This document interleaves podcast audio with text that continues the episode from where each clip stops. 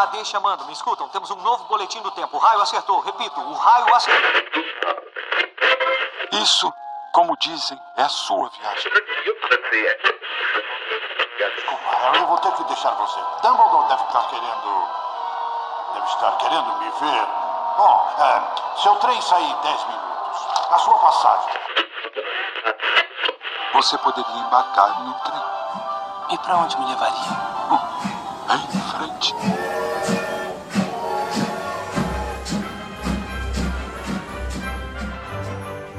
Contradições, elas existem. E aí a questão que Harry Potter ensina é o que, que você vai fazer com as suas contradições. Você vai ceder a elas ou você vai fazer algo melhor com elas?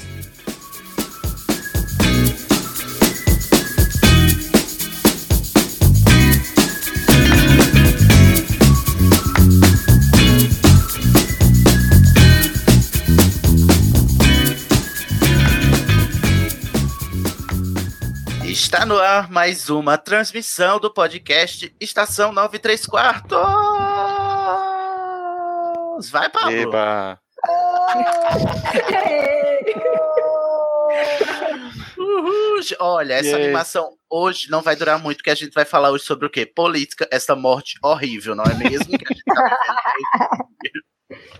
Vocês acharam que não ia ter Harry Potter sobre política? Vai ter sim, viados. Que- E se reclamar, vai ter dois, tá bom? Então presta atenção. E para conversar hoje sobre este tema polêmico, né? E principalmente hoje, nesta data querida, trouxemos o Corvinal Pablo de Assis, que hoje é o dono da pauta. É, olha só, coincidente, coincidentemente a gente tá gravando no dia da proclamação da República. É mesmo, olha, Olha só. só. Sinal, é um Nem tinha sinal. Não é bem-. Bem, bem, bem, bem político isso daí, né? Também, também só tinha me tocado agora que você falou dessa data né, querida que eu me toquei. Não, não, é, Nossa república tá quase morrendo, né? Porque a Tá. monarquia voltar Também, tá- né? Sim. agonizante. Mas não Nada divulga pra acaso. ninguém que foi só porque é feriado e tá todo mundo com horário livre. também temos a também Corvina, que votou de para mais pistolagens agora políticas, que são as melhores, Letícia Dacker. Carol, tudo bom? Tudo bom, amiga? Você já se recuperou Sim. das traduções? Ai, sim, sim. Ou não, né? Não precisa também, né? Se recuperar. É melhor quando não for recuperada, que aí continua puta e rende mais. Rende mais, inclusive. Inclusive fazendo muito sucesso lá no seu podcast, né? Vamos, vou deixar você fazer o jabá no final. Outro veterano que está aqui conosco, o Sonserino Jovem Krieger, Olá. Oi. Falando diretamente mas- das masmorras.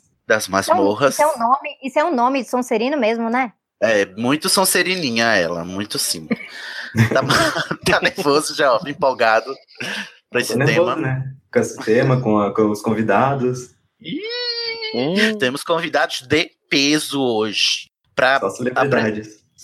celebrities. A nossa primeira novata do dia é ela mesma, a Rafaela Argento. Tudo bom, amiga? Tudo bem? Oi, gente. Você tá boa? Tá muito bem. Eu que- bem. Muito bem, né, Rafa? Todos os Sim. novatos têm as- o seu direito à sua checklist aqui pra gente descobrir qual é o seu caráter de Potterhead. Então vamos lá para a sua, tá bom? Qual é a Sim. sua casa de Hogwarts? Minha casa é Sonserina. Não, não acredito. Mais uma Sonseriane aqui. Falcianes entre nós. Mas o bullying vai vir agora no patrono. Ih, Eita. mas primeiro me diz a sua casa de Overmorning. Ai, é Pickwitch. Puckwood, que a gente Puckwood. aprendeu no episódio passado, que é a casa das Pocs, né? Pockwood. É, gostei. Amo as casas das Pocs. E o seu patrono, diga aí lo- logo pra gente logo libulinar. É uma serpente. Ai, meu Deus, não acredito. A terceira serpente. A terceira serpente nesse, nesse podcast. Já temos três. E contando, um ninho mesmo, né? Um ninhozinho de Ninho cobra. de cobra. Um cobra. Tá nervosa, tá empolgada. Como é que você tá, amiga? Ah, eu tô nervosa e empolgada, né? Primeira vez ainda de podcast. Ah, é a sua primeira vez? Olha só, o, o- pode se preparar agora, que agora não, não tem mais retorno, tá? É um caminho sem volta. Vai querer bom. mais e mais. Seja bem-vinda, Rafaela. E a nossa outra novata de hoje foi uma convidada mencionada, muito aclamada no Twitter, inclusive lá no nosso grupo do Estação 934 no Facebook. a youtuber política que você mais respeita, Sabrina Fernandes. Oi, pessoal, tudo bom? E aí, amiga, você tá boa? Eu tô bem, e você? Você, Na medida você possível, né? Sabrina, então quer dizer que é possível mesmo encontrar discussões políticas em Harry Potter, mas não é só uma obra de fantasia? Gente, tem tudo a ver com a vida real, né? Tudo a ver com a vida real. Inclusive, o melhor de encontrar discussão política em Harry Potter é que a gente vai deixando a coisa mais didática, né? Pra quem não tá, tá com preguiça de compreender o que tá acontecendo hoje, a gente traz as analogias, não tem problema. É, e é, é importante isso. E importante também a pessoa querer aprender, né? E não, e não discutir com o que está escrito nas páginas da Rowling. Né? Porque tem umas coisas que são, assim, literalmente escritas e as pessoas mesmo assim, não entendem. Vamos soletrar, né, pra você aqui, se você é um negacionista da Rowling. Mas, Sabrina, como todo mundo aqui, você tem direito à sua checklist, né? Inclusive, tem uma polêmica aí com o seu sua casa de Hogwarts, que é. Que é Sonserina. Não, mentira. Claro que é você. Sonserina. Você. Todo mundo, todo mundo achou que era Corvinal, gente, mas claro que é Sonserina. Aí eu te pergunto, a youtuber mais comunista que você respeita ser da Sonserina não é uma contradição ser da casa dos coxinhas? Coxinha, gente, coxinha Nossa, é Grifinória. É Grifinória. Gente, que Gosto de sede. nossa mesmo. Que sede. Você tá em Brasília agora, né, Sabrina? Tô, tô. Então. Brasília é Daí- a capital nacional da Sonserina. Da Sonserina. Gente, ó, Sonserina é a casa de pessoas que querem mudar o mundo, que querem Seja pegar, tomar, pior, né? tomar o poder, cara. Aí a gente pode mudar, É. tem gente que pode mudar pra pior, tem gente que quer mudar pra melhor. Tô lá pra mudar pra melhor. Tô lá pra disputar a casa. Eu tô lá pra subverter as coisas. Muito Pra afrontar. importante. Tem que Uhum. acabar com esse preconceito com a Sonserina. Tem que Tem que acabar. acabar. Alguns diriam que tem que acabar com a Sonserina, mas tudo bem. Ah, Sabrina, Oi. ó, bullying. Diz que rolou polêmica quando você revelou essas- essa revelação muito reveladora no seu Twitter, foi? O que, que que aconteceu? Sim, rolou muita polêmica porque foi algumas fases. Primeiro, todo mundo achava que eu era corvinal, porque eu sou nerd.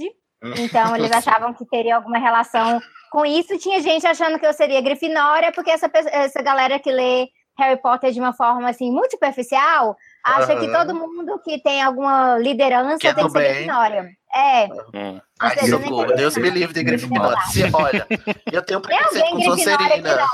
Graças Ah, tá. a Deus, Gravando, não. Hoje, Deus me livre. Hoje é só, só Corvinal e. E E aí, depois, é depois aconteceu o quê? Teve Posterior. fases. Porque o que, que aconteceu, né? Aí eu resolvi ah, criar uma conta no Pottermore pro meu, pro meu esposo, que é o Thiago, que tem a maior cara de lufa-lufa, né? A maior cara de lufa-lufa. Ai, defina a cara de lufa-lufa, pra gente ofender os lufanos também. Ah, é, é usar umas roupas coloridas, engraçadas, andar descalço. Muito tilelê, né? Que nem a É, Luna tá- faz, que é da Corvinal. Que a Luna tem- Conversar, brinca conversar com os vizinhos. É bem esse rolê, é o cara da agroecologia. Então, Ah. assim, a, é lufa-lufa, né? O pessoal Sim. com essa. Só que aí a gente fez o teste dele e deu o quê? Sonserina. Sonserina. Hum. Ih, rapaz. Um casal que quebrando expectativas, né? Do, do seu É, público. mas ele, ele tá chateado até agora. Ele tá Poxa, chateado até agora. Mas diga a ele que ele tem que seguir o, o mandamento do chapéu seletor, né? Que ele vai pra onde seu coração mandar. Se você pedir, ele acata. Então, eu, o que eu, que eu desenvolvi uma teoria, que aí, é, gente, é herege, mas me perdoem. Vai que tem, assim, As heresias potterianas. Sim, uma ascendência em outra casa, como se fosse Ah, um não. signo, né? Sim, É o Então, Cid assim- que tem ascendência em todas as casas. Temos, praticamente. então. O que, o que é ascendência? Ascendência é como o mundo exterior te ver. O ascendente na é. astrologia é isso, né? Gente, os marxistas vai morrer agora com eu falando essas coisas. Meu Deus. Mas, A Letícia tá se virando já. tem também Eu tô até me contando. E aí, ele é Sonserina com ascendência Lufa-Lufa, que é como o mundo lê ele, entendeu? Uhum. E aí, eu sou Sonserina e posso ter ascendência Corvinal, deixar as pessoas felizes. É, eu acho ótimo. Inclusive, aqui a gente faz os chips da casa. Então você é, é Sonserinal e ele é Sonserilufa. Isso, pronto. Exatamente. Fechou. E a, a sua casa da Ilvermorny, você sabe? Sabrina? Então, eu não fiz o teste ainda, mas eu tenho quase certeza que é Horned Serpent. Eu tenho quase certeza cabrito. Que É, Aqui é a cobra cabrito. Ah, No é, nosso tem- cânone chama cobra cabrito aqui na Tá, estação. tá bom. Inclusive foi é. o próprio jovem que batizou da cobra cabrito. Então tá bom, é da Cobra Cabrito que eu sou. Mas é, muito provavelmente. nerdzinha, né? Na América. É, é, né? Mas é, então, tá vendo? Combina demais. Aí eu tenho que entrar, eu tenho que entrar no Pottermore de novo pra eu fazer esse teste da Ilvermorny. Depois você nos avisa. Menciona nós no Twitter quando você fizer, pra dar pra. Avisarei, uma juntar. grande, um grande momento revelação. Aí só pra afrontar seus espectadores, vai dar o quê? Vai dar. é, Como é que chama a outra? A do índio lá, que tem um, um arco e flecha. É... Ai, não Que lembro do nome. Buckwood não, é o outro. É, a enfim. Thunderbird. Eu não, sei Não, os nomes Thunderbird. de vocês, não. Falta só uma, só falta uma. Enfim, ó, tão relevante que a gente nem lembra o nome. Sabrina, pra terminar o seu patrono. É uma andorinha. Muito Olha, bonito. que bonito. É. Você gosta do seu patrono, Sabrina? Eu tenho andorinhas tatuadas em mim, né, gente? Vocês sabem disso. Primeira pessoa, sabe? Aqui a gente faz um estudo de caso, sabe? Estamos coletando os dados. E a Uhum. primeira pessoa cujo patrono é uma ave que gosta do seu patrono. Você é É que depende da ave também, né? Porque geralmente quando as aves aparecem, são as aves pequenininhas. Mas Ó, vocês querem saber falou. uma coisa curiosa? Eu tatuei andorinhas em mim antes de saber que o meu patrono era uma andorinha. Antes. Olha, Animal Spirit mesmo, não é mesmo? Exatamente. Mas eu tenho, eu tenho a Fox, né? A Fênix Fox a tatuada bem grandona nas minhas costas, escrito Spectro Patronum também. Ai, que legal, Potterhead True mesmo, de raiz. É, gente, oito horas, oito horas na mesa de tatuagem pra tatuar a Fox.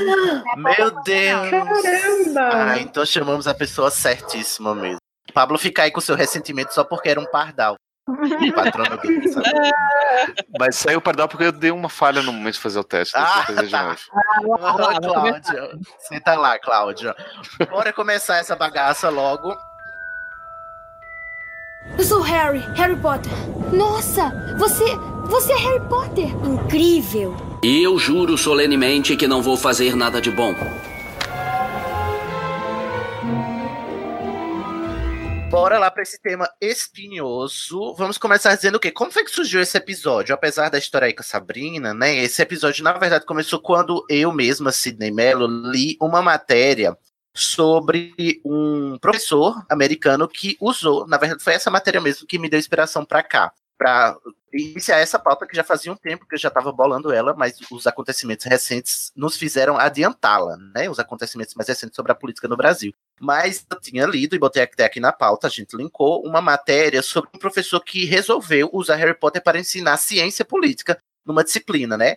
Aí na matéria ele fala, né, que usou Harry Potter para falar sobre ditaduras, sobre autoritarismo, sobre tortura, sobre regimes ditatoriais, etc. E tal. Achei bem legal, a matéria é bem didática sobre o tema.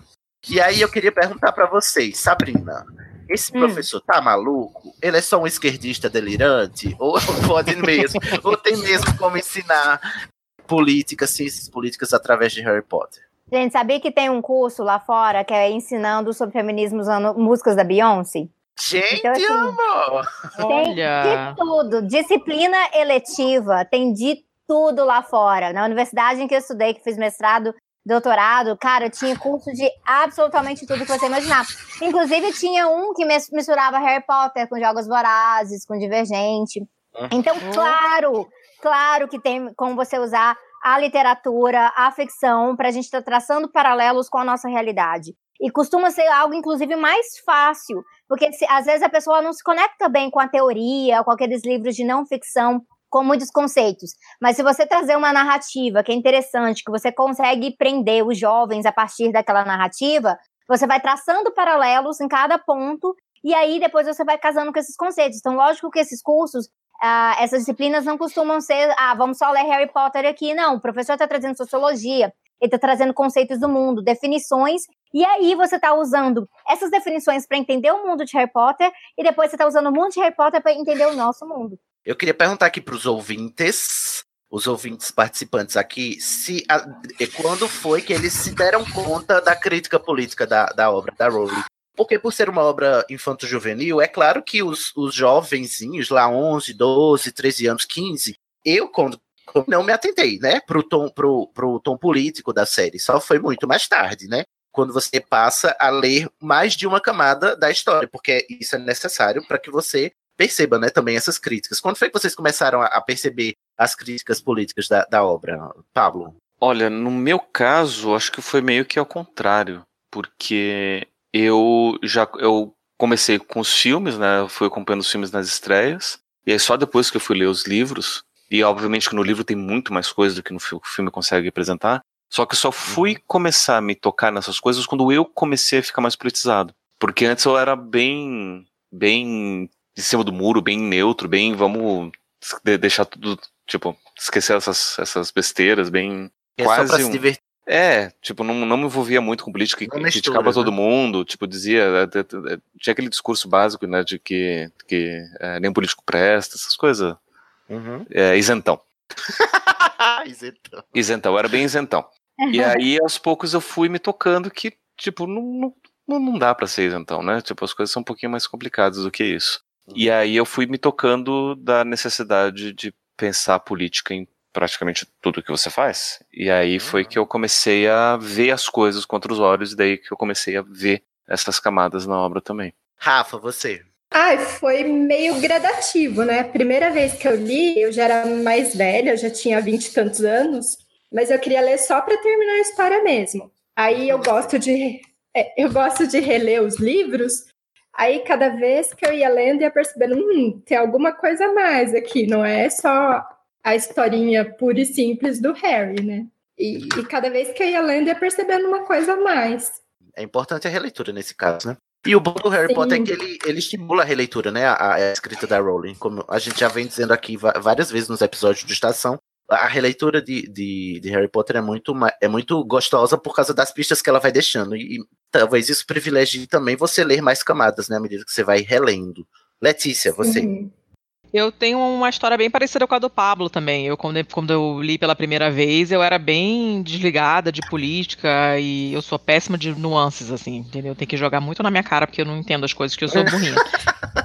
Então, aí, mas eu me lembro que na parada dos elfos lá, quando, a- quando a Hermione começa lá com o movimento lá da, da liberação dos elfos e do não sei o quê, eu fiquei, assim, muito puta com todo mundo que achava ridícula essa preocupação dela, sabe? Aham, sim. E aí depois eu quando eu comecei a, a reler assim as primeiras releituras que eu fiz, eu comecei a ver outras coisas. Então foi, uma- realmente uma coisa bem parecida com a do Pablo, mas essa coisa dos elfos me pegou muito assim, sabe? Demais. Porque, assim, a minha mãe é socióloga, é esquerdopatinha e tal, mas ela não é militante. A gente nunca teve altas conversas, assim, sobre política em casa e tal, né? Mas, é, e a gente, assim, teve empregada que morava em casa, sabe? Aquela coisa, né, de, de- de, classe média, Rio de Janeiro, anos 80. Então eu cresci com empregada morando em casa, né? E aí, em um certo ponto, isso acabou na nossa vida. A gente nunca é, conversou sobre isso, assim, inicialmente, mas é, eu comecei a ter contato com outras pessoas que ainda tinham empregada morando em casa e aquilo me parecia uma loucura. Inclusive, por como que a gente achou normal isso por tantos anos, entendeu? E, e hoje, pra mim, é uma aberração daquelas assim, sem igual, né? Então, quando ela começou a falar dessa parada dos elfos, eu fiz na hora o paralelo com a coisa da empregada doméstica que mora em casa Sim, que tá sim. disponível o tempo todo, né? E me deixou muito puta essa coisa de, de todo mundo sacanear ela, ah, é frescura e não sei mais o que, que é o tipo de comentário que eu escuto quando eu pro- problematizo com os meus amigos. Uhum. Então, eu me identifiquei, embora eu ainda não fosse super, hiper, mega problematizadora, mas essa coisa, assim, me pegou. E aí, Foi depois, fazendo as releituras, eu fui fazendo, traçando outros paralelos, assim, mas inicialmente foi mesmo pra terminar, pra terminar a história, foi só essa coisa do elfo que me pegou.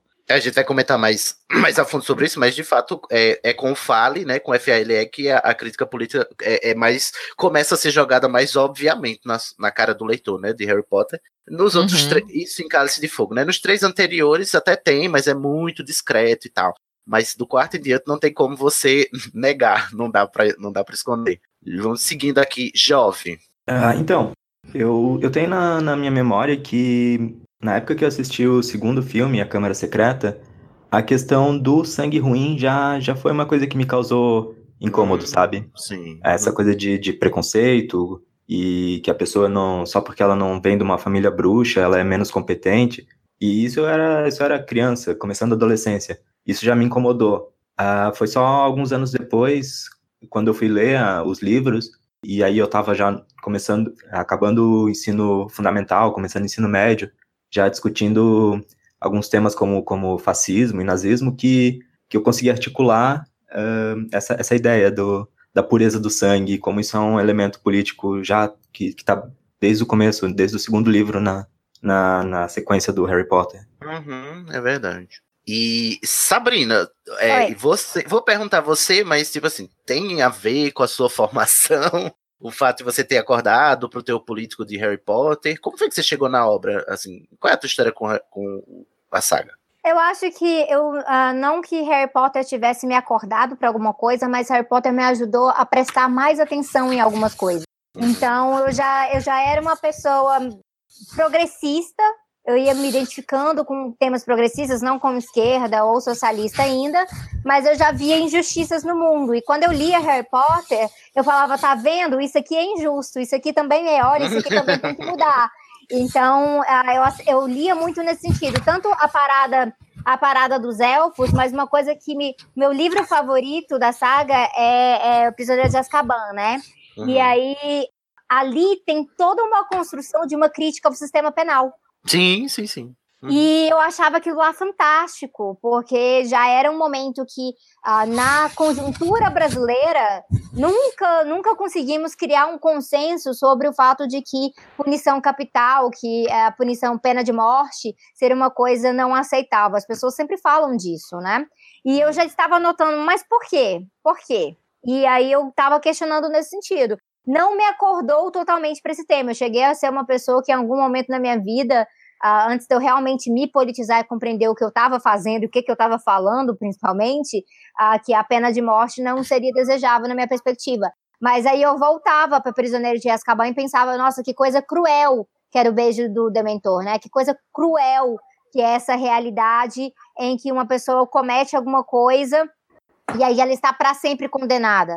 Uh, e o, caso do Sirius, ele é muito emblemático por conta disso, porque lógico, lógico tem Bellatrix Lestrange, Lógico que tem aquela aquela qualidade de, de, de pessoa, né, que assim totalmente desprezível, mas pode ter inocentes no meio disso tudo. E o que que a gente uhum. faz nesse caso? Sim. Nossa, eu, eu quando você falou da pena de morte, eu pensei no bicurso, mas de fato a pena de morte para os humanos no, no, no, Harry Potter é o dementador, né? Eu não tinha pensado Exatamente. no bicurso que ele foi condenado. É um paralelo que ela faz, na verdade, né? Do, do bicurso com Sirius. Porque você mata a alma da pessoa. Uhum, então você está reduzindo ela. Então, assim, a pena de morte ela é vista como um ápice de desumanização. Quando está se tratando de um animal, eles vão e matam o animal. Quando se trata de um bruxo, eles vão lá e dão um beijo. E aí uhum. é, essa, essa, a pessoa perde a sua essência, ela não mais existe.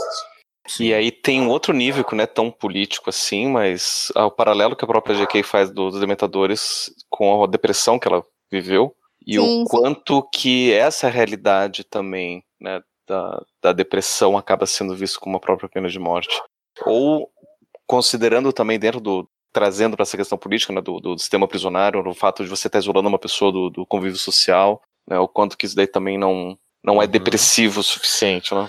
Tem algumas críticas lá desse sentido, até de antimanicomial também. Eu sempre hum, via no sentido que os outros estudantes tratavam a aluna, sabe? E a J.K. Rowling construiu uma narrativa de modo a, a falar, olha, ela não é maluca. Olha que ela não tá, ela não é porque ela está vendo coisas, é porque você não está vendo. Uhum. Então sempre tinha essa perspectiva de, ter, de inclusão que estava muito, muito presente na narrativa inteira.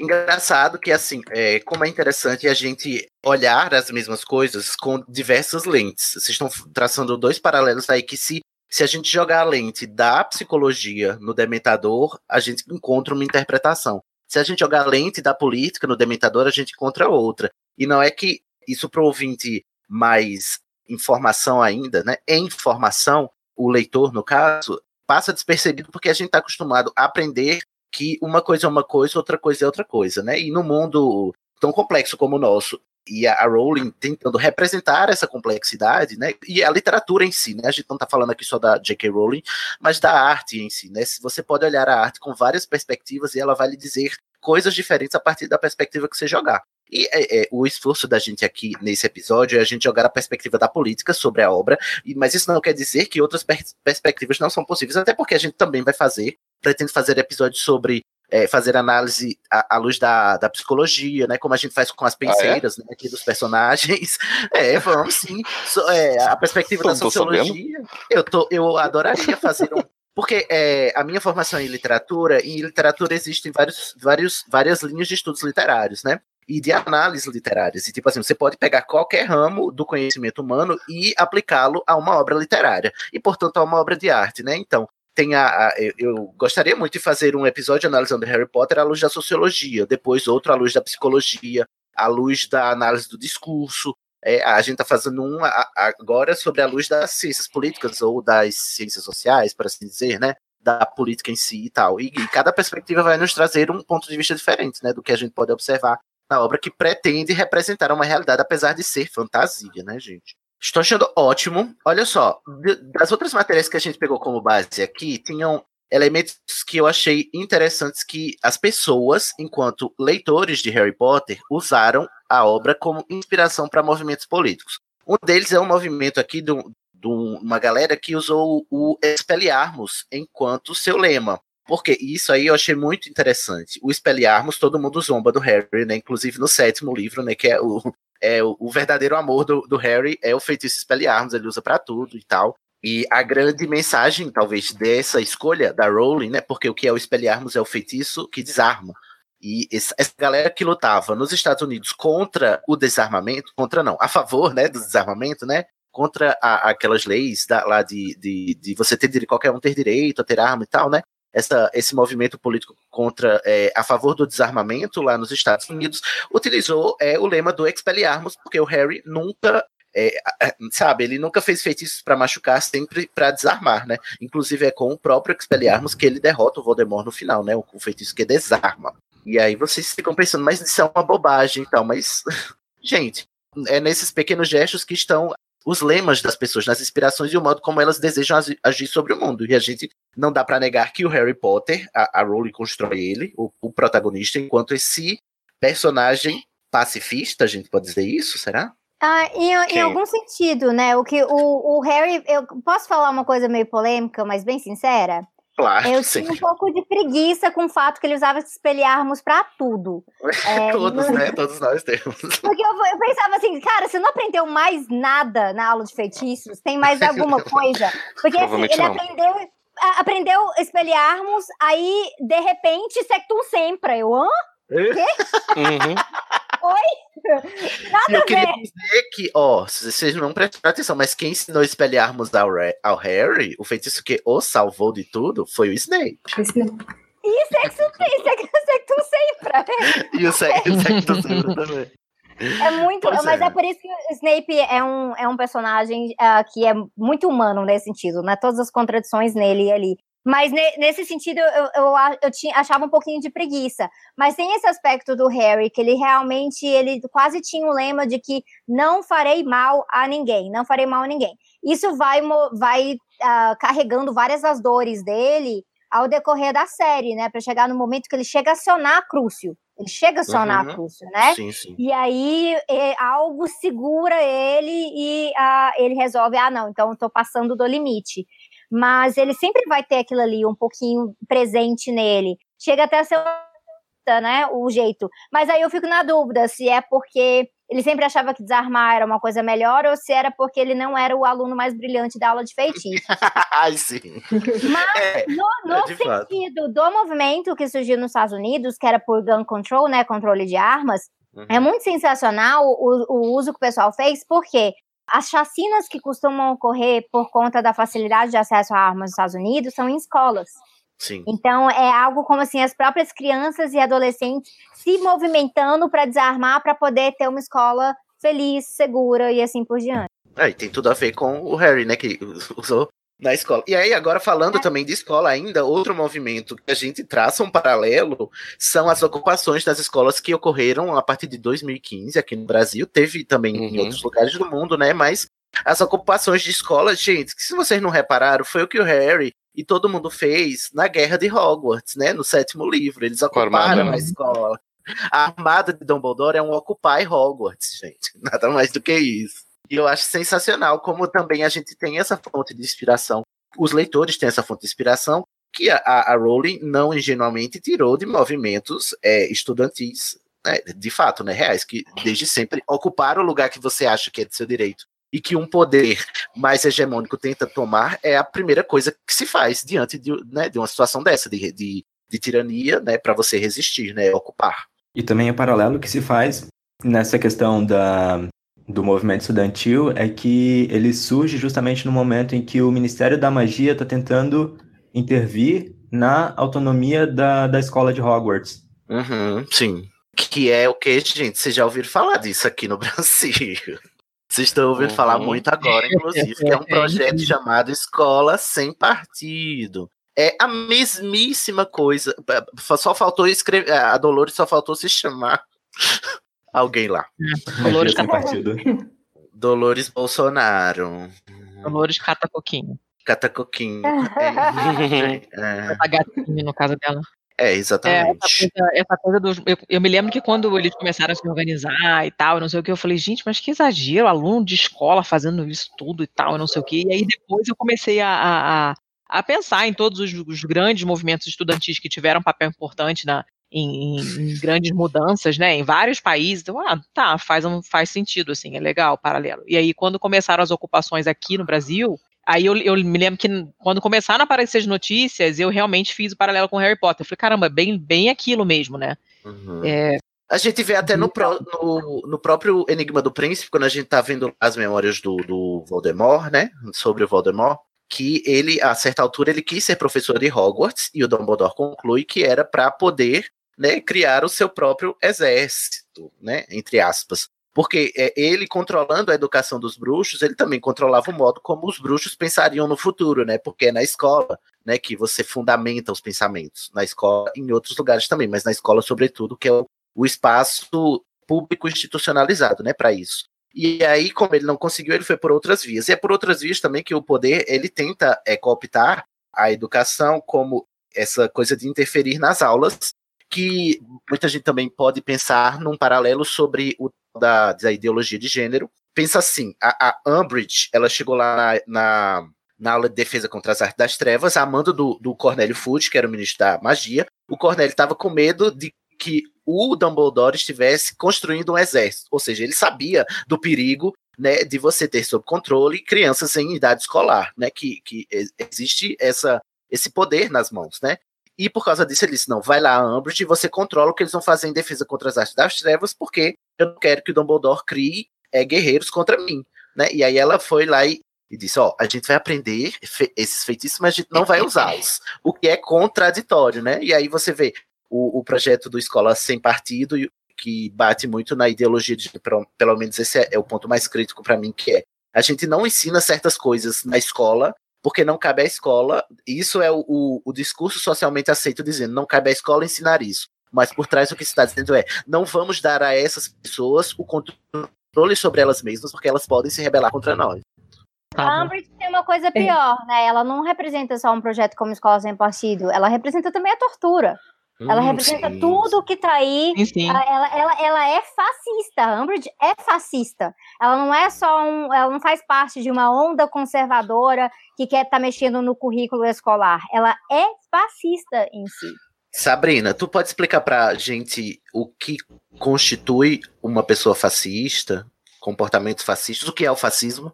Tá, então assim, é, vamos por partes. O fascismo é um movimento que existiu no século XX, ele é atrelado ao nazismo, mas também ao movimento do Mussolini, e a partir disso aí ele tinha várias características. Algumas eram ser anti-operária, é, ou seja, tem um elitismo dentro dele, ele era antissocialista, ou seja, ele é anti-esquerda também, se é antissocialista, vai ser anti-esquerda toda, né? Ah, antidemocrático, que é uma questão central de concentração de poderes.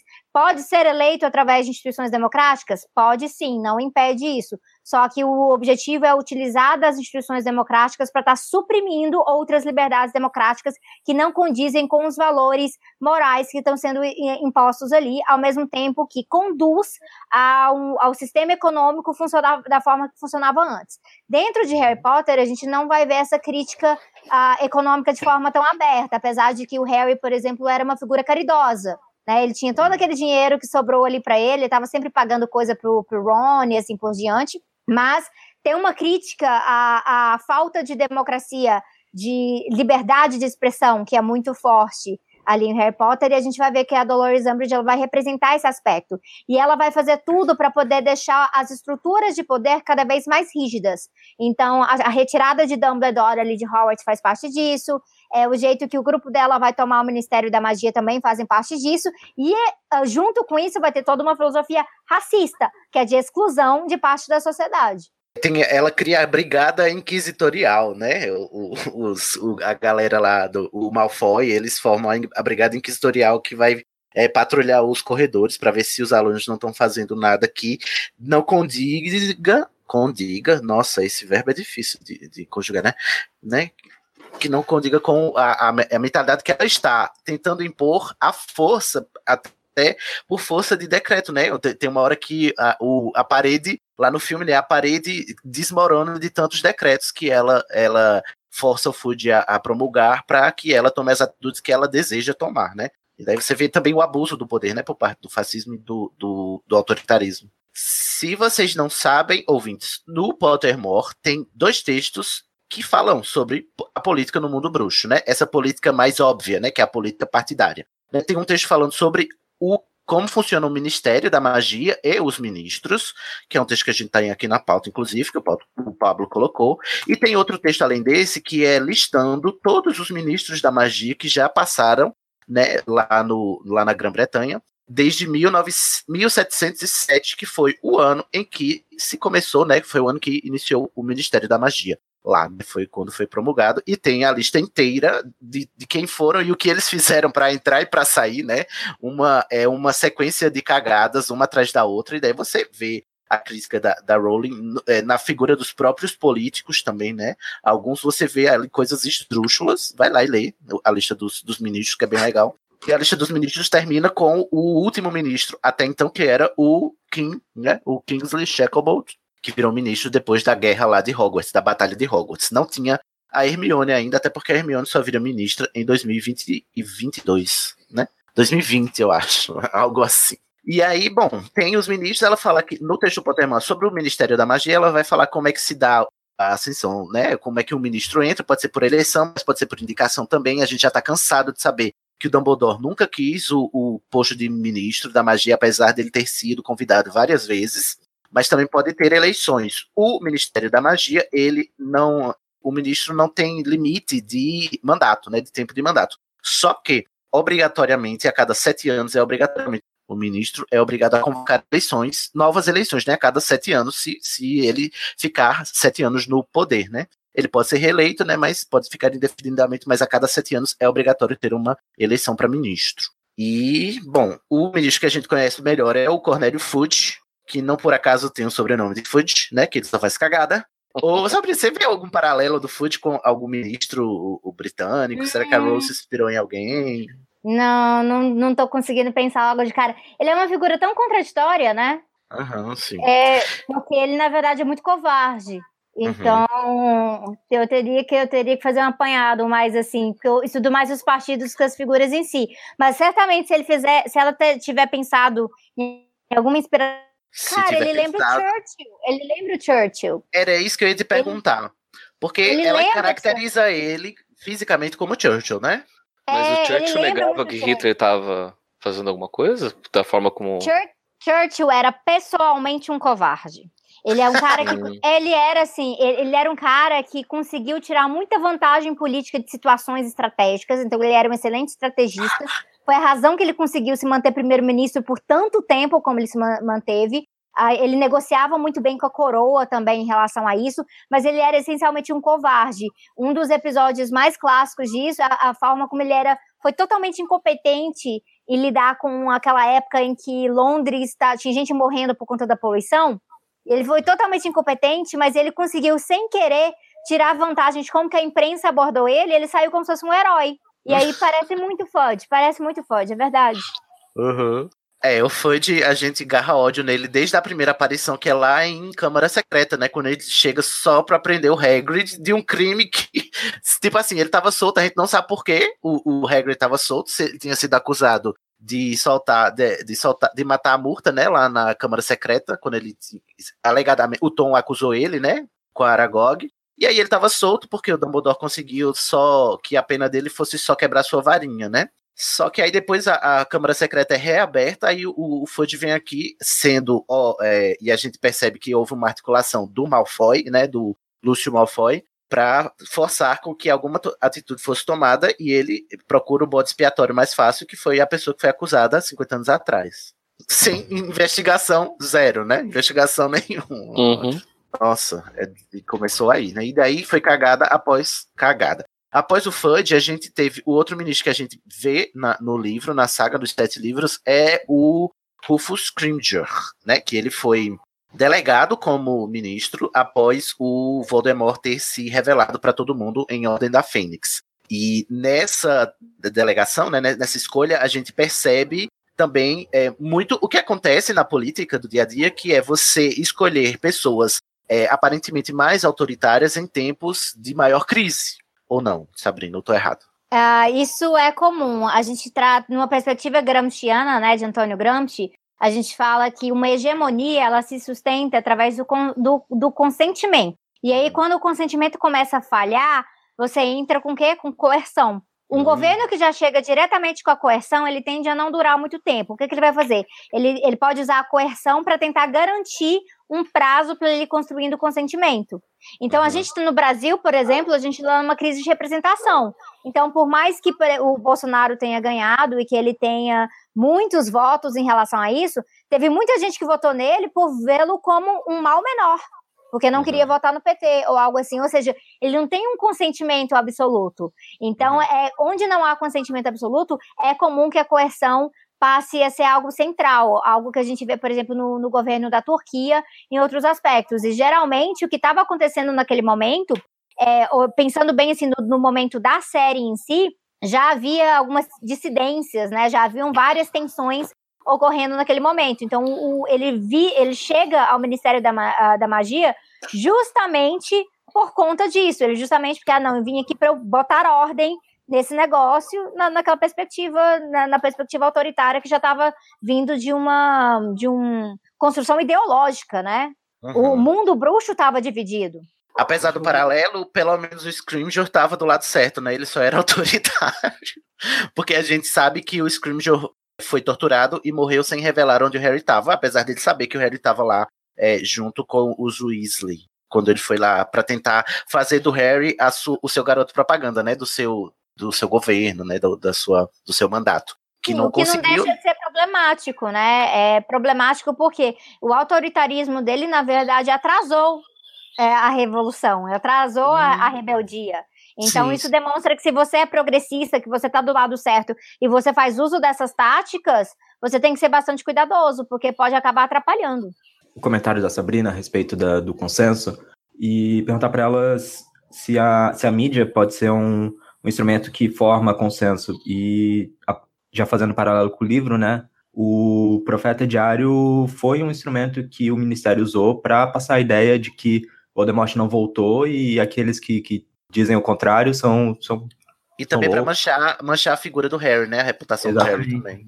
É, a mídia é importante, Profeta Diário uh, fez parte disso, mas a gente tem que pensar, por exemplo, naquela situação já havia censura, né? Então, o Profeta Diário estava sendo usado diretamente. Aqui no Brasil, a gente vai vendo nesse momento existe uh, um certo apelo midiático, então, assim, próprio SBT usando propaganda de Brasil Ame ou Deixe, o apoio da Record, o apoio da Record ao Bolsonaro, mas ainda existe uma outra imprensa. A dificuldade do mundo bruxo é que era um monopólio uhum, de, uh, midiático naquele sentido, né? O que que sobrava? Sobrava fanzine.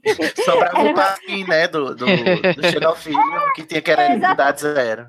Exatamente. Então, assim, sobrava um panfleto, um panfleto. Então, não uhum. tinha nada além daquilo ali. E aí, mas a gente vai vendo que a mídia ela vai ser usada para fazer isso, para poder ela dar uma impressão errônea da realidade, de modo a tentar garantir uma credibilidade do governo. Foi exatamente o que aconteceu no Profeta Diário, e eles fizeram isso porque, enquanto algumas pessoas estavam uh, sentindo a coerção diretamente, aqueles outros eram levados a crer que não, nada vai acontecer comigo porque eu sou uma pessoa de bem.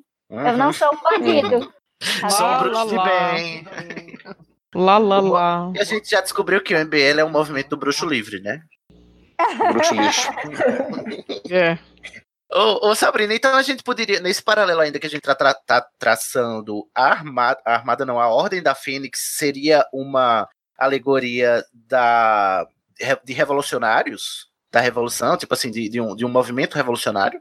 é um movimento insurgente, não necessariamente revolucionário ainda, até porque havia haviam disputas ali dentro, né? O, o, Harry era uma liderança nata, mas tinha hora que eles pensavam em fazer uma coisa, fazia outra, e também porque o que foi necessário a Ordem da Fênix fazer? Treinar aqueles bruxos ali, porque a escola já não estava ensinando. Olha isso, gente, a escola não, não estava é ensinando é as né? coisas que eles precisavam aprender. Não estava. Uhum. Então as pessoas precisavam ir por fora para poder ensinar questões básicas, inclusive de defesa, naquele sentido. Ou seja, tiveram que preparar as pessoas. Então, é um movimento insurgente que aí sim, quando a gente chega no livro 7, ele consegue se estabelecer uh, de uma forma com, com alianças com outros grupos, e a partir dessas alianças, ele vai se colocar como um movimento revolucionário no que estava sendo proposto ali.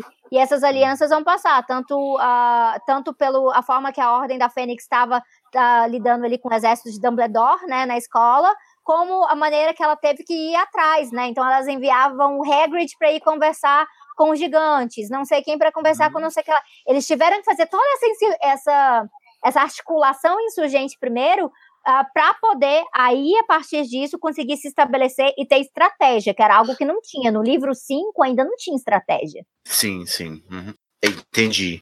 Eu tenho uma pergunta meio capciosa, agora me surgiu, porque a gente sabe que o líder da Ordem da Fênix, das duas ocasiões em que ela apareceu, foi o Dumbledore. E a gente sabe que o Dumbledore estava criando o Harry para morrer. Né? Criando um porco pra bate. É, Sabrina, me responda. é pouco. O que, que você acha do Dumbledore enquanto figura política? Eu acho que o Dumbledore é uma figura com suas próprias contradições, né? Ah, ele tende a ser bastante exaltado, né, pelo, pelo fandom de, de Harry Potter, os Potterheads todos achando Dumbledore muito maravilhoso, mas se tem uma coisa que a J.K. Rowling fez muito bem nesse sentido, foi mostrar que todo mundo ali tinha falhas. E o Dumbledore ele teve um problema muito vanguardista. Ele uh, ele estava prevendo o problema, ele se antecedeu ao problema e ele decidiu por si só, por conta da própria interpretação da profecia que ele tinha, que era assim que as coisas deveriam ocorrer, em vez de ele estar tá desafiando aquela lógica. Então, assim, hum. no, no fim da, das contas, é, Harry acaba se salvando de modo quase que acidental. Porque não teve, não teve é. uma, uma estratégia de como que nós podemos vencer o Voldemort sem ter que sacrificar o Harry. Não, isso não faz parte. E o pior das contas em relação ao Dumbledore foi o fato que ele fez tudo isso uh, meio que amansando, né? Falando, não, não é bem assim, não é bem assim, não é bem assim. Aquele, aquele momento em que a profecia cai, né? E aí Harry vai contar da profecia depois do Dumbledore, ele totalmente amansa, como se não fosse aquela situação. Ele faz que Harry continue perturbado, mas ele não fala, não, Harry, é exatamente isso, você tem não, que ele preparar. diz, eu vou ter que contar tudo, né? E conta porra nenhuma. O Harry fica no escuro do mesmo jeito. Falciane. Então você quer dizer que o Dumbledore é uma figura pouco democrática? Nesse sentido, porque de certa forma ele, ele, impôs a sua. Porque assim, vamos vamos des, é, desconsiderar o fato de, de ser um segredo que ninguém poderia saber. Mas a gente também poderia dizer, mas quanto mais gente soubesse, não seria melhor? Mas mesmo assim, mesmo considerando que é um segredo, ele não poderia ter é, debatido uh, os meios. Ele foi meio maquiavélico, não? Que os fins justificavam os meios? Será? Não sei. Concorda, discorda? O que, que vocês acham? Ah, cara, talvez seja a ah. única saída que ele tenha enxergado, né? Tipo, vão ter que sacrificar poucos para o bem de muitos. Para o bem maior, não é mesmo? É, eu não vejo, eu não, é, tipo, eu não vejo como maquiavélico no sentido de, ah, eu sou filho da puta, então foda-se ele, sabe? Não, não vejo isso não. Mas uhum. talvez realmente tenha sido a, a, única saída que ele, que ele enxergou. Não sei. Eu fiquei boladaço assim com, esse, com, essa, com essa coisa. Fiquei. Hã? Mas já li, sei lá, algumas coisas assim, e o pessoal comentando um negócio meio tipo isso que eu tô falando, e eu acho que é plausível. Não é bonitinho, não é legal, né? Não é a ideia inicial que a gente tem dele no começo, né? E aí eu pergunto, ele é dá pra, assume, não é? Dá pra fazer políticas bonitinhas, Sabrina? Não dá para fazer política bonitinha. Você faz política bonitinha num, num local uh, utópico de construção local em que você não vai ter tantos dilemas assim para lidar. Mas quando a gente está lidando com o contraditório, que é essa nossa realidade mais ampla, a gente tem que realmente uh, entender que nós, como figuras, vamos estar sempre fazendo erros. A gente uhum. vai estar sempre errando. A questão é que a gente tem que avaliar onde a gente errou e como não errar novamente. Então, a uhum. questão da autocrítica é importante. O que acontece é que... Você está dizendo que a autocrítica é importante, hein, meu Deus? Palavra mágica. Palavra mágica. Infelizmente, a gente só tá falando ela, ela não tá tendo muito lastro, né? Oh, então, a, a, dificuldade que a gente encontra é porque, por exemplo, no caso do Dumbledore, Dumbledore não era um líder político. Não era. Então, ele, ele é. tomou para si algo que não era nem responsabilidade dele. E aí, isso fez dele bastante antidemocrático nesse sentido. É.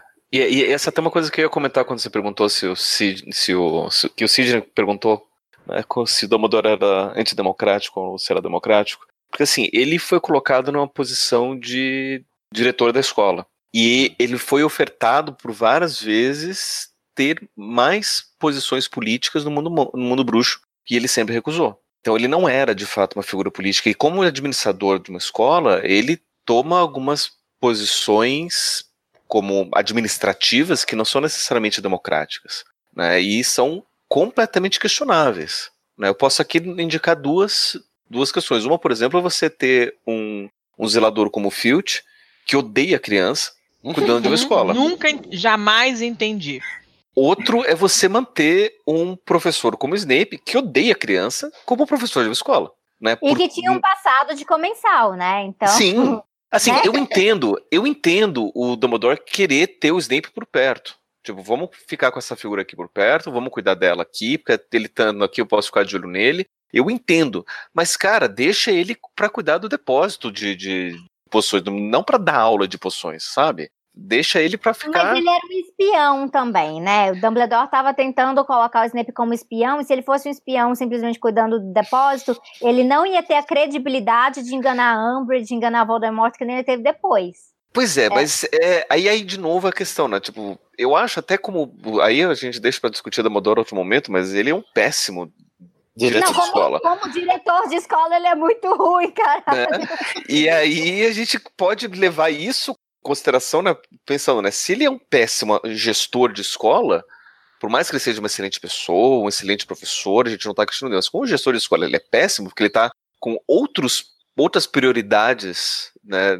Sei lá, além que estratégicas, gestão, né, né, que estão além da gestão, que tipo, estão interferindo aí. Né, imagina ele numa posição política como é que não seria. Uhum. E aí é um outro problema. Ainda bem que falaram em Dumbledore, porque, bom, um dos grandes paralelos que se faz com a crítica política na Rowling, a primeira coisa que nos vem à cabeça, apesar da gente ter comentado várias coisas, menos essa, é a, a semelhança com a ideologia nazista, não é? Que a gente observa no Voldemort e também a gente observa no Grindelwald, principalmente quando a Letícia agora me fez lembrar da frase do Grindelwald, que era o mote dele, né, que era para o bem maior. Num texto que a gente é, é, pegou como base aqui, a gente também teve.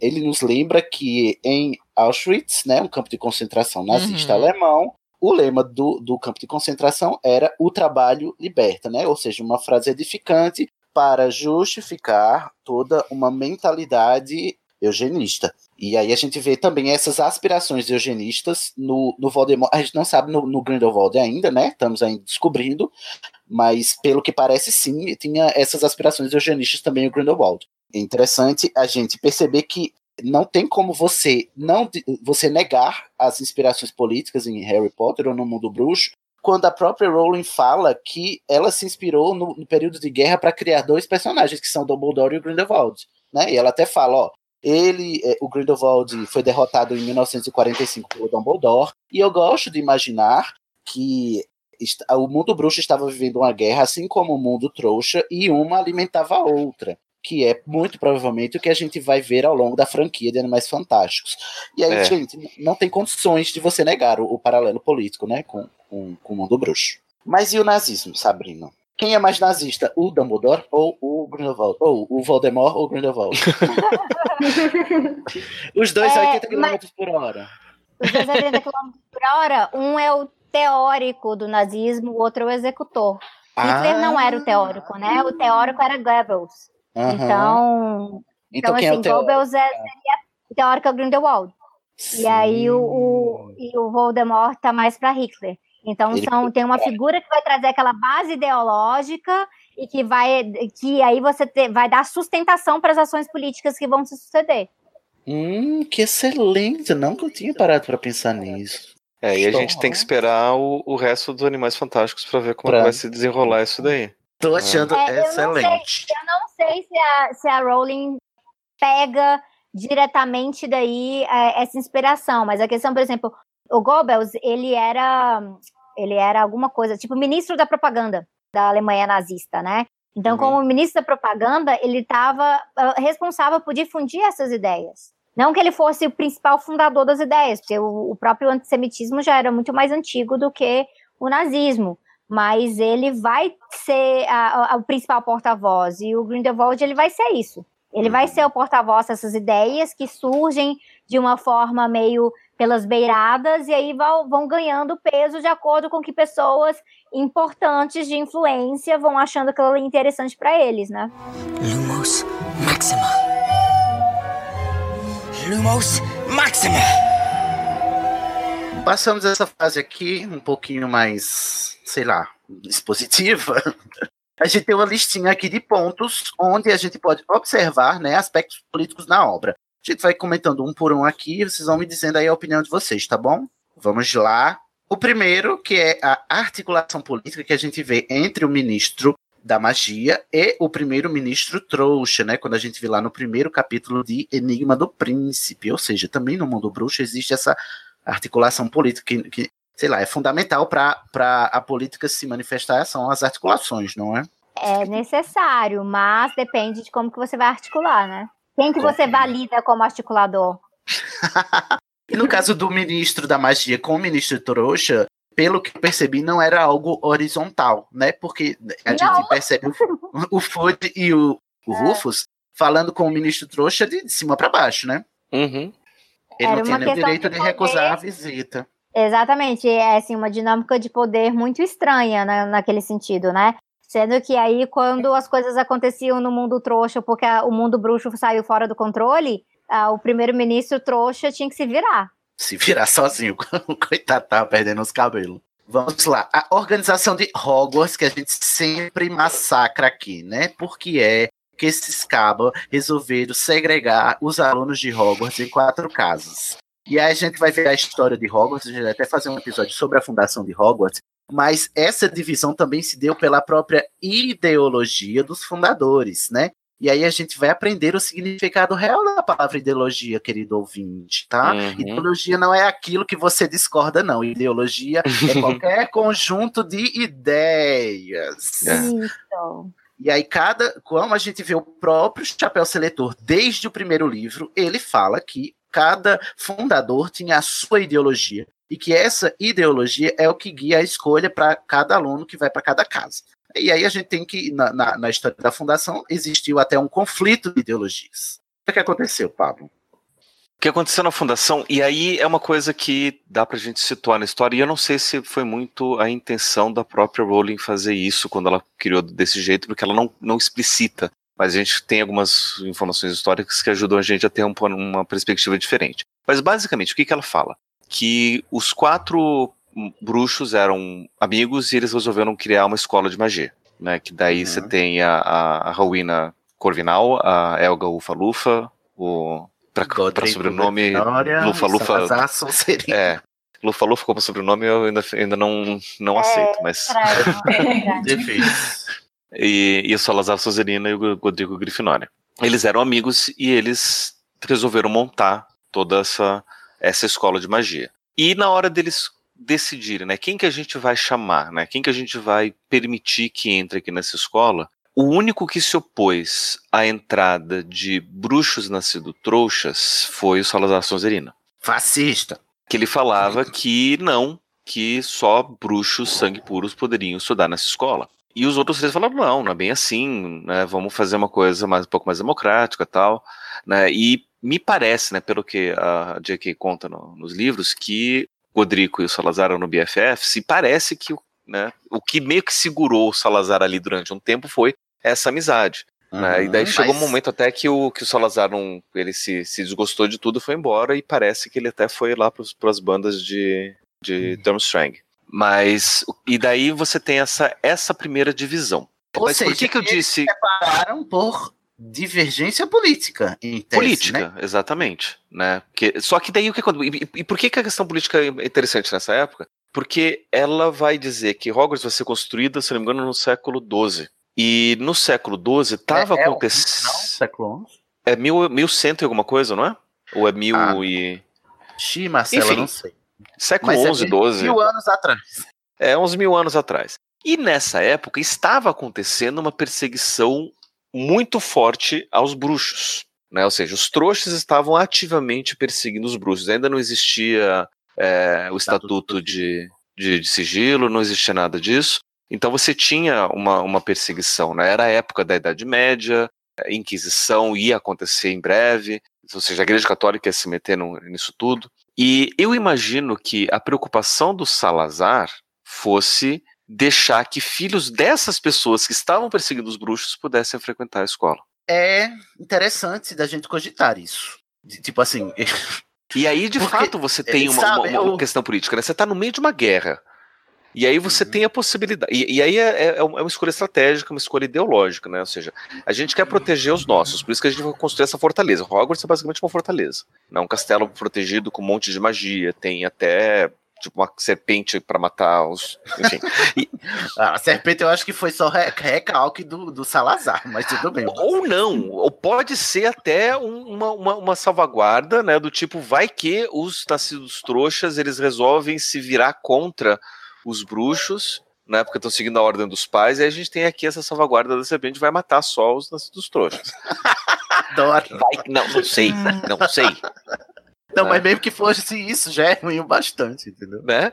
E, mas aí você tem aqui, aí uma, uma decisão que é puramente ideológica, né? ou seja, a gente vai aceitar ensinar os filhos do nosso, do nosso inimigo na tentativa de transformar o coração dessas pessoas ou não. Ou a gente vai excluir essa. Essa, sei, essa- eu- essa- essas pessoas. Ou seja, colocando numa linguagem de Paulo Freire aqui, pra gente não passar na escola sem partido mesmo. A ideologia vai ser inclusiva ou vai ser excludente? Arrasou!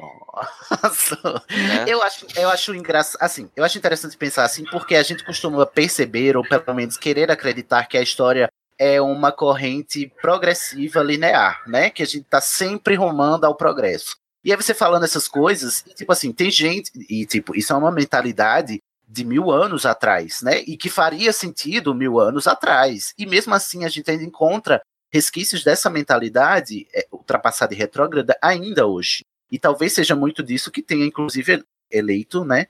O presidente Bolsonaro, né? O, o presidente eleito Bolsonaro. Ai, que Uhum. difícil, que horrível É, falar não, isso. não, você não precisa pronunciar isso assim, não, Cid. Ai, gente, chega a dar um. Tá pagando promessa? Não precisa Porque falar. assim, é um... porque, porque isso, isso não aconteceu só aqui no Brasil, né? Aconteceu nos Estados Unidos com Trump, aconteceu Uhum. no, na, na Argentina com o Macri. Né? Você tem é, esses Europa tá representantes uma, uma onda, né, de, de retorno da direita e tal. também. Né? O próprio, É isso. o próprio Erdogan na, na, na- na Turquia foi eleito e reeleito. Uhum. É, então Uhum. você tem é, todos esses, esses políticos que têm essa, esse tipo de olhar, eles são eleitos no mundo todo, né? não é só aqui no Brasil. Então a gente não precisa nomear o nominável aqui. Aquele que não deve ser nomeado, né? É. Não, mas deve ser nomeado, gente. Deve ser nomeado. A, É como a o lição Dumbledore diz, né? Dumbledore diz, né? O nome do nome, o medo do nome medo só aumenta o medo da própria coisa. Exatamente. Ô, Sabrina, é isso que se, se quer dizer quando a gente fala que a política, ou que a, a sociedade, ela se movimenta em ondas, não numa linha? Ela se movimenta em ondas também, mas ela não deveria ser tantas ondas tão frequentes, né? Ou seja, está faltando aprendizado. É aprendizado Uhum. histórico. Essa falta de aprendizado histórico tem a ver, inclusive, com falsificação histórica. Tanto do passo, por exemplo, o ressurgimento de partidos nazistas na Europa tem a ver com negação do Holocausto. Então, falsificação histórica. Uhum. O, surgimento agora de uma onda no Brasil de pessoas querendo falar que ditadura é uma coisa boa ou que a ditadura civil-militar que se iniciou em 64 não teria sido uma ditadura, mas um regime militar, tem a ver com né? falsificação histórica, o movimento. de Um, 64. movimento, gente. Gente, um movimento movimento é sexy, senão não tem. Movimento de cu é rola. Ai, sim, era isso que eu ia falar, mas eu não, não- vou dizer que eu tive vergonha, porque eu não tenho. Ainda bem que você falou pra mim. Então quer dizer, Sabrina, deixa eu entender só bem assim a questão da onda. Quanto menos esclarecido ou menos bem informado uma população é, maior é o ciclo de ondas, assim, regressão e progressão, é isso? Então, eu não gosto de usar esses termos especificamente, porque passa a, a impressão de que seria porque a população seria ignorante, o que não é o caso. O Uhum. caso é que os significados que estão sendo passados para a população são significados distorcidos. Eles estão sendo distorcidos, eles não estão seguindo os parâmetros ideais para se compreender a nossa realidade. É por isso que a gente fala de despolitização, em vez de Ai. desinformação. Porque informação tem um monte na sociedade hoje. E a informação, ela sempre pode acabar sendo contestada. Informação pode ser comparada, a gente pode criticar o conteúdo daquela informação. A questão é que nós estamos perdendo parâmetros de significados muito simples, como o que é uma, o que é uma ditadura. Isso vai sendo até chegar ao ponto argumentando que o PSDB é de esquerda. Ou seja, Não, você falou que, né, que não é a questão das, das pessoas serem ignorantes e tal, mas, tipo, se elas são mantidas na ignorância, mesmo que não seja uma coisa delas, né, uma, uma coisa intrínseca delas, ou uma falta de ação delas de buscar informação, se toda a informação a qual eles têm acesso é uma informação errada, é, do- é deturpada ou tem falhas muito graves, elas são mantidas na ignorância. Isso não significa que elas não são ignorantes. Continuam sendo. Só que é por uma força externa, né? É, eu concordo com essa colocação que a Letícia fez. A dificuldade é que quando a gente usa a palavra, ela sempre remete ao sujeito e não quem está articulando essa ignorância generalizada, né? Então passa a impressão de que as pessoas, na verdade, são idiotas e não sabem o que está acontecendo. Sendo que as pessoas podem sim estar buscando esclarecimento, mas o esclarecimento que está chegando a elas é um esclarecimento deturpado. Então, faria mais sentido a gente falar tanto de despolitização quanto de alienação. Aí, alienação pode ser um termo correto, porque você Uhum. está sendo alienado da realidade. A Tem alienação uma ela não força externa, né? É Tem uma, força, externa. Eu percebi assim que algumas pessoas, várias pessoas que eu tentei conversar, que elas não querem conversar, não querem ter outra informação. Tem aquela, aquela primeira informação que ela recebeu e qualquer outra coisa que seja diferente daquilo, elas Pablo, tomam por ataque, por ofensa, não se dão ao trabalho de querer conhecer outras coisas. Uhum. É. Eu, que- eu queria até aproveitar que a Sabrina fez essa distinção, porque aí você fala, né? Uma coisa é você ser desinformado e outra coisa é ser despolitizado. E falou que informação todo mundo tem, depende da qualidade da informação, e aí você falou da alienação. Mas é, seguindo essa, sei lá, esse paralelo entre desinformação e despolitização, a gente toca num ponto muito sensível que é, é, tem gente que acha que, que não quer falar de política ou não quer fazer política em certas horas. E aí, provavelmente, Sim, algum ouvinte, algum ouvinte do Estação né, pode estar dizendo, mas por que, que vocês estão misturando política com Harry Potter, né? E aí eu queria que tu dissesse qual é a importância da gente entender que a gente não está misturando política, a gente está só falando da política que existe em todo lugar. É algo que você, querendo agir ou não sobre isso, está ao seu redor. Então, você pode a questão é se você vai buscar se empoderar para agir e ser um sujeito político também, ou se você vai se render a esse processo de alienação. Tem pessoas que escolhem, elas sabem que a política está acontecendo ao redor e elas falam: não, não vou me meter nisso. Então elas escolhem ser alienadas. Tem gente que, inclusive, fala isso com prazer, né? Com orgulho. Sim, sim, sim, que escolham é. por mim. Exatamente. Então, isso aí já é. Por isso que eu gosto do termo alienação, porque a alienação também com- contempla isso. A pessoa que já tem uma ferramenta para tentar escapar da sua alienação, mas ela escolhe se manter alienada.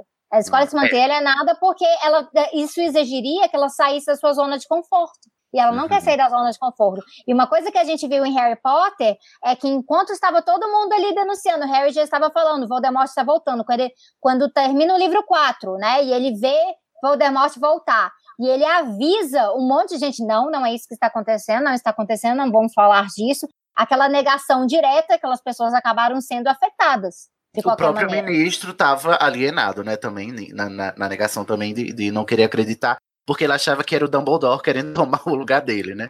Tem essa paranoia também política. É, coisa de mesquinharia, né? Tô achando ótimo. Vamos seguindo. Lumos Maxima. Lumos Maxima. É, movimentos sociais em Harry Potter que a gente observa. A Hermione, diva musa louca feiticeira, veio com o primeiro, que é o FALE, o Fundo de Apoio à Libertação dos Elfos. Gente, isso é uma organização política estudantil, inclusive, gente. Se junte ao seu Uhum. Grêmio aí seja o Hermione.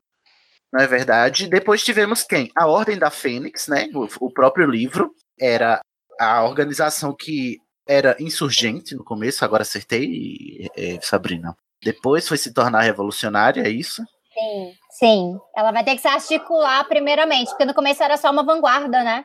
Guarda, inclusive com um monte de esquerdomacho, né? Os marotos lá, todo aquele povo. Aham. Uhum. Outra, outra polêmica que eu levantei no, no Instagram. assim. Ih, menina, Ah. põe manda. Mas daqui a polêmica também é grande, menina. Você não sabe quando, quanta barata voa quando a gente foi falar dos, do- dos marotos. Acho que a gente já fez esse episódio. Pede para os teus espectadores irem ouvir que eles vão ficar chocadíssimos com as verdades que foram ditas. Depois da Ordem da Fênix tem a Armada de Dumbledore, né? Que é, nada mais é do que um Occupy Hogwarts, como a gente já mencionou, né? Que o Harry, a Hermione e o Rony organizaram junto com outros estudantes lá no seu quinto ano. Inclusive, até se, se organizando para pegarem armas.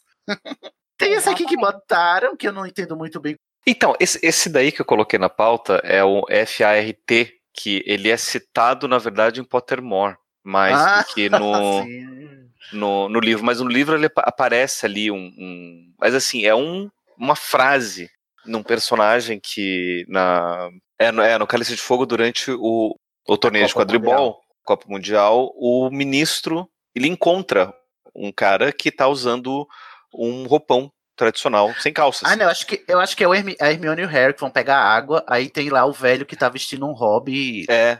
Uma, um, como é? Um hobby de mulher, né? E alguém É, diz. é, um, um- é isso, um, um vestido. E eu acho que, se não me engano, o ministro que fala, cara, vai colocar uma calça. Fala, não, eu gosto de. Coloca, coloca uma roupa. De, e ele, mas isso é isso que os trouxas usam. Ele fala. Ele diz, É. mas o- são as mulheres trouxas que usam. Ele gosta das minhas partes bem arejadas. Bem arejadas. E ele, no, em, no, no, no Pottermore, é que ele descreve um pouco mais que isso é um movimento. O movimento, adorei. Fresh Air Refreshes Totally. né, o Eu amo esse fresco nome. Refresca Eu amo esse nome num nível. A sigla, eu já falei isso aqui. a sigla é FART, que significa peido, né? Gente, é a melhor sigla. Como é possível alguém não amar isso? Não tem como. Eu nem sabia, gente. Olha que eu já li os textos do Pottermore tudo. Eu passei por esse batido. Tá lá no, no, no texto sobre roupas. Eu passei por isso, não fui ler. É, e a, a ideia é que você tem esse movimento de pessoas que querem né, poder usar outras roupas que não se condicionem às roupas trouxas, né? Por conta lá do, do estatuto de, de sigilo. E daí, gente, a gente tira que qualquer articulação de grupo é política, mesmo que seja só para você andar sem cueca, né? Se tem um movimento com isso, é um movimento político, porque. Né, É, vai- mais, vai- é mais pós-moderno, mas não deixa de ser um É. movimento. Agora um movimento atual, existe um movimento atual de pessoas que querem abolir passar roupa, usar roupa amassada. Ai, Eu super faço parte desse Ah, eu movimento há concordo com muitos isso. anos. Já sou Super filiado. apoio. Já. Não, Eu o que, é amo assustador, é, o que é assustador é que a gente precisa de um movimento para falar de uma coisa tão óbvia. Então, ó, exatamente. Óbvia. Mas, é, Pra o- a gente ainda tem tecido? Linho, pra que que tem linho, gente? Tecido que é massa, pra que que existe isso? Que coisa do século passado. Ô, Sabrina, mas essa, essa máxima, eu queria tua, tua opinião sobre isso. Sobre essa máxima de que tudo é político, e a gente tá falando aqui, o FART, né? O peido é político, né? O peido é político. Mas até que ponto você acha que essa, essa máxima ela não enfraquece a, a, a política, ou a manifestação política e tal? O que, que você acha dessa, desse axioma até, né? Que é que tudo que você faz é político, qualquer coisa que você faz. Bom, tudo é político, nem tudo que é político provoca transformação política. Então, Hum. para algo tra- eh, transformar a sociedade, transformar a forma que a gente enxerga, transformar a forma que a gente age, as estruturas e assim por diante, isso vai passar por organização política. Então, é a diferença entre campanhas e pautas e organizações. Então, do jeito que a gente olhou aqui, é, tanto a FALE, quanto a Ordem da Fênix, quanto a Armada de Dumbledore, elas são organizações. Elas têm um objetivo de transformação da sociedade do mundo bruxo e elas vão agir em relação a isso. Enquanto por isso que eu falei que seria pós-moderno, porque tá muito uh, o fato estaria muito mais ligado a você estar tá fazendo proclamações, é, questões de representatividade mais simbólica do que substantiva. Mas é bom, por exemplo, eu colocaria, inclusive, como um movimento político no mundo bruxo, eu colocaria a organização dos comensais. É, Sim, como parte ah, claro. Também. Porque não é só estão- esquerda. Ah, Aí, uhum. ai, já falei, né? Já falei que é esquerda. Os comensais são de direita, então, Você olha tá só. dizendo que a Ordem da Fênix é de esquerda, sabe? Ai, desculpa, gente, mas é. Mas, é, desculpa aí.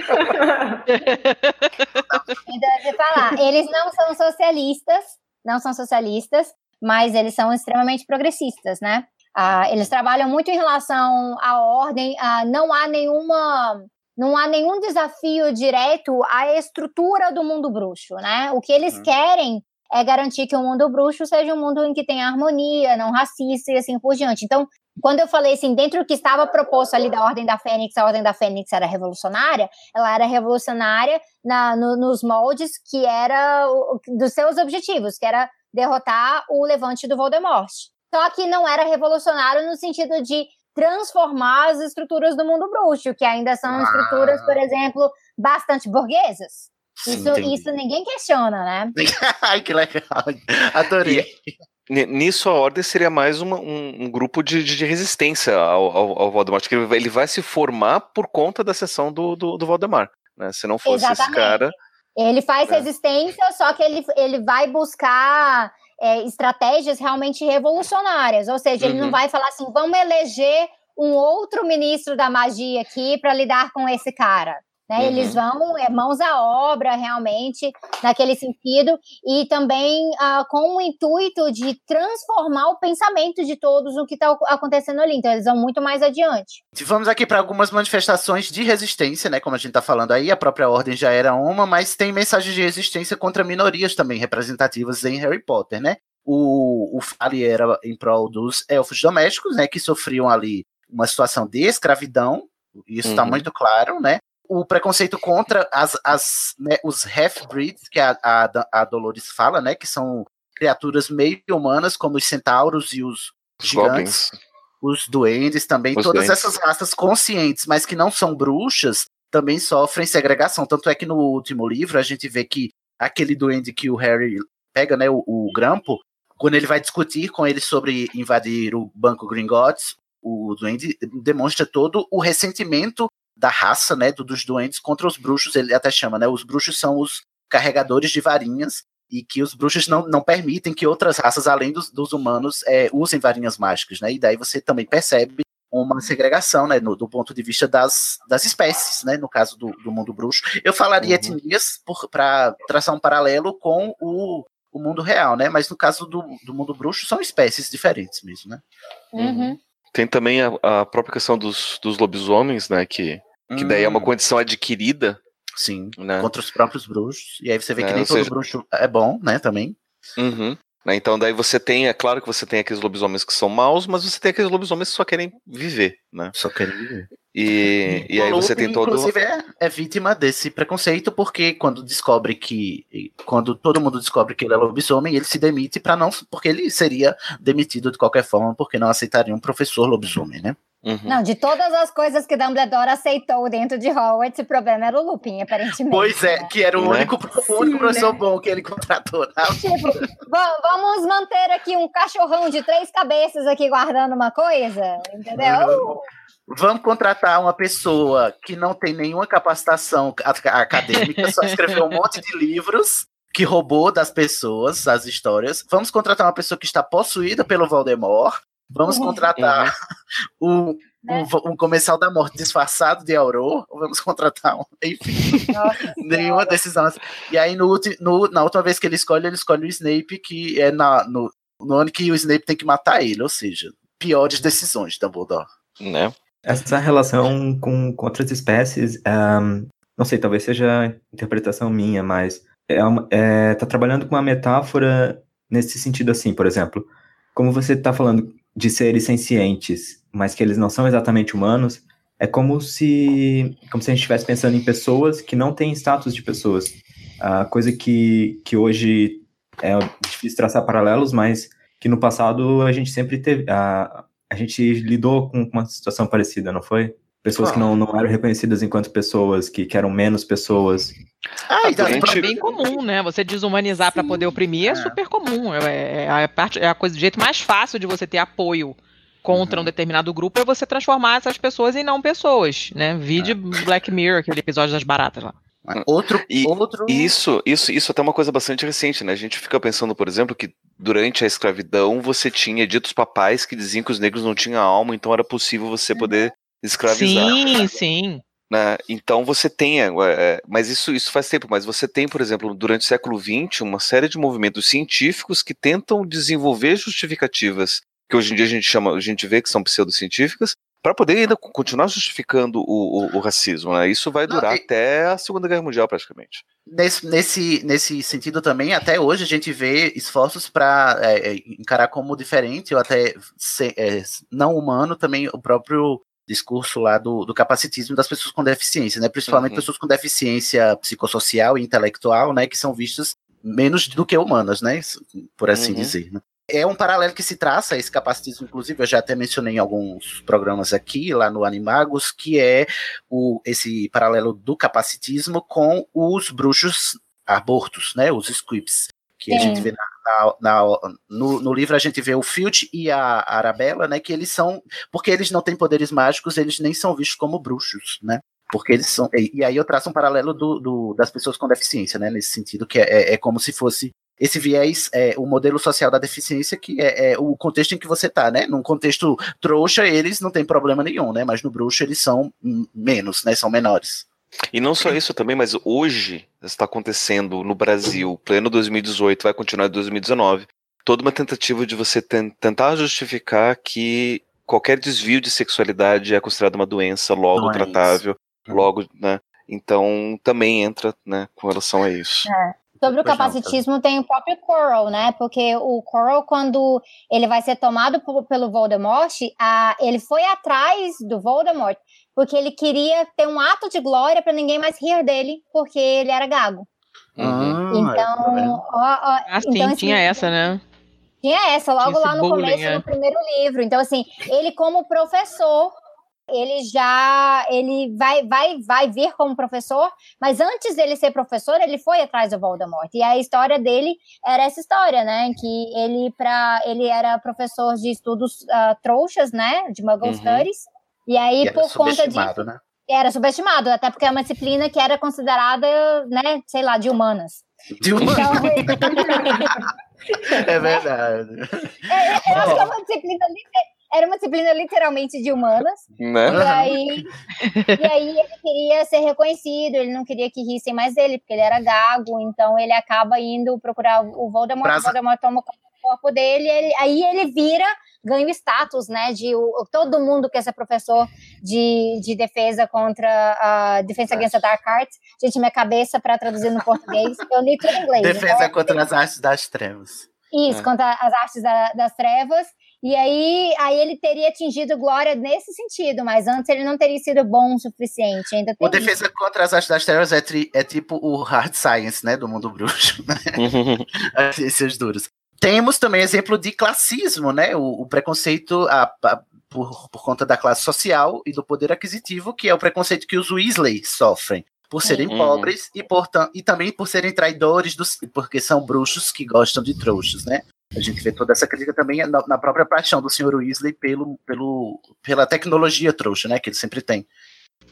Eu quero pular essa parte aqui da criança amaldiçoada, tá? Vamos ignorar, não é cânone.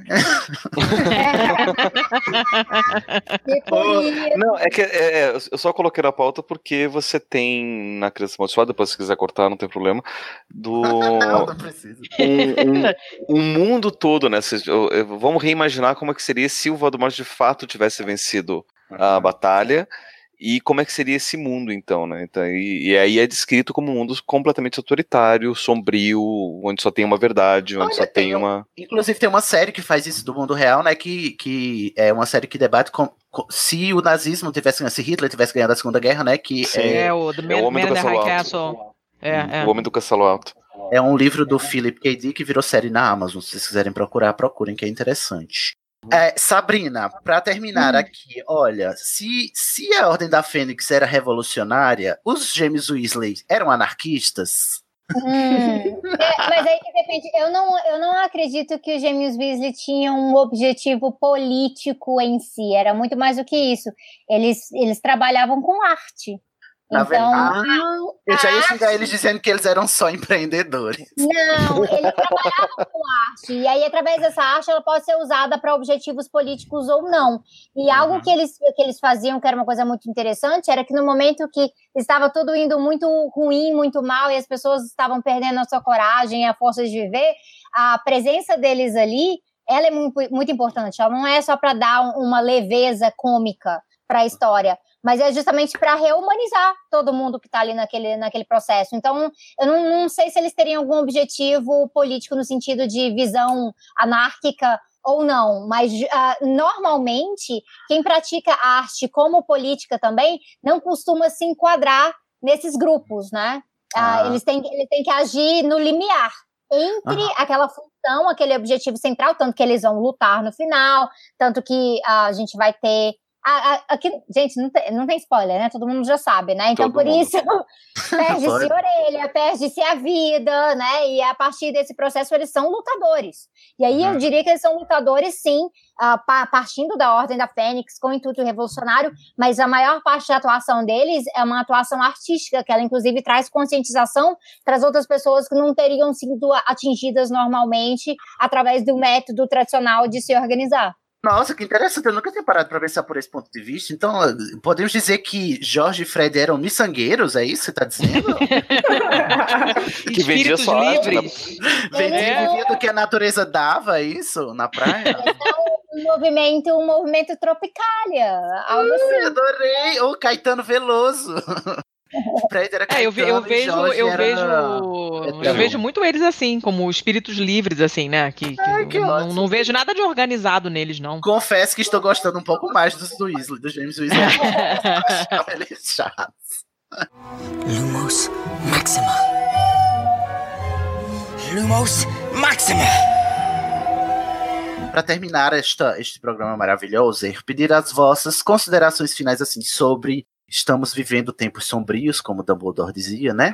Vocês acham, do ponto de vista assim da eficácia, quando é- a obra de arte ela pode ser engajável desse jeito como Harry Potter é, e a gente não pode negar que é, apesar de haver fãs que negam que seja, né? Uma arte engajada, uma arte é política, né? Que não dá para negar, como a gente viu hoje. Vocês acham que qual é a importância desse tipo de discussão no- na literatura, principalmente na literatura infanto-juvenil, né, que é Harry Potter? Vocês acham que é importante ou é desperdício? Porque a gente vê tanta gente falando besteira, mesmo, mesmo fã de, de Potter, né?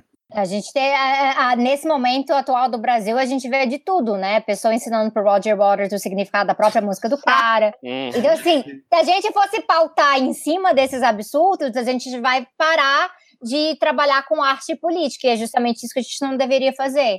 Ah, Tanto a litera... historicamente a literatura sempre trabalhou com política e mesmo que ah, não tenha sido assim um objetivo concreto da J.K. Rowling em termos de projeto político, ela tinha alguns valores que ela queria passar para quem estava lendo, para essa E geração. uma visão de mundo, né, sobretudo, né? Uma visão de mundo e nada assim muito fora do padrão, né? Questões muito básicas, progressistas, de humanização, de não querer a escravidão do outro. Ah, então Tipo, são coisas. É direitos humanos um, um, one on one, né? Harry É, Potter. exatamente. né? Mas como Então, a gente tem negacionista dos direitos humanos, então tá sendo difícil, né? Não está sendo fácil. É, acaba sendo, acaba sendo um dos dilemas que a gente encontra hoje, que a gente tem que, a gente tem que defender o básico, a gente defender o mínimo do mínimo. É, Aham. sabendo que, por exemplo, a democracia liberal tem mil defeitos, tem que defender a democracia liberal, porque o que está por aí posto contra a democracia liberal neste momento não é a melhoria dela, é o seu desmonte completo. Então, o Harry Potter, ele ajuda a gente a compreender o básico de ser um bom ser, ser humano que tenta viver em harmonia na sociedade, lidar com as contradições. E esse lidar com as contradições, para mim, é a questão mais interessante da obra toda. Que não, o próprio Harry, ele vai sentir muito isso. Você vê desde o princípio, quando, quando ele tá ali ah, com, com o chapéu seletor e tá assim, ai meu Deus, Grifinória ou Sonserina. E por mais que ele vinha, o que, o que foi apresentado Sonserina para ele até aquele momento era só comentários negativos. Quer dizer que o Harry estava alienado na hora da, do, da seleção. Ele foi, ele foi Uhum. influenciado, né? Porque o que acontece? A Hermione tinha, a Hermione tinha de conhecimento que ela tinha lido em livros. Então, assim, Salazar foi um bosta. Estou de Uhum. acordo em relação a isso. E o jeito que o Ron falava que não, todo bruxo ruim saiu da Sonserina. Então ele estava sendo influenciado, mas naquele momento ali, ele estava vivendo a contradição dele. Que ele tem aquilo ali, ele carrega a contradição. Ele carrega, depois ele foi descobrir que ele carregava um pouco do Voldemort nele. Ele Uhum. carregava nele. Que coisa mais literal do que isso, né? Assim, óbvio. Então, então estamos nossa. as contradições, elas existem. E aí o que a questão que Harry Potter ensina é o que que você vai fazer com as suas contradições? Você vai ceder a elas ou você vai fazer algo melhor com elas? É a máxima do, do Dumbledore, né? Não é o que a gente sabe fazer, são as escolhas que a gente faz, né? Que definem. Exatamente. somos. Arrasou, Sabrina. Rafa, você quer. Sim, eu acho importante ter esses temas em literatura, em música, em qualquer tipo de arte, porque pode ser uma semente. Tem gente que pode estar com a coisa na cara e não vai ver, mas principalmente sendo para criança, ainda tem esperança que ajude a formar. Alguém vai ler e vai entender, e uma hora pode melhorar, né? É, é, eu concordo, concordo. Pablo, Foi muito você- Alice, né? Mas... Não, mas, é, mas a gente tem que ser em tempos sombrios, né? A gente tem que ser é, utopista. Sei lá, tem que pensar que tem que ter uma esperança também, né? Senão a gente desiste, desmorona e vive, de- né? deixa pros ratos, né? Senão a gente larga É. pros ratos. Pablo, você.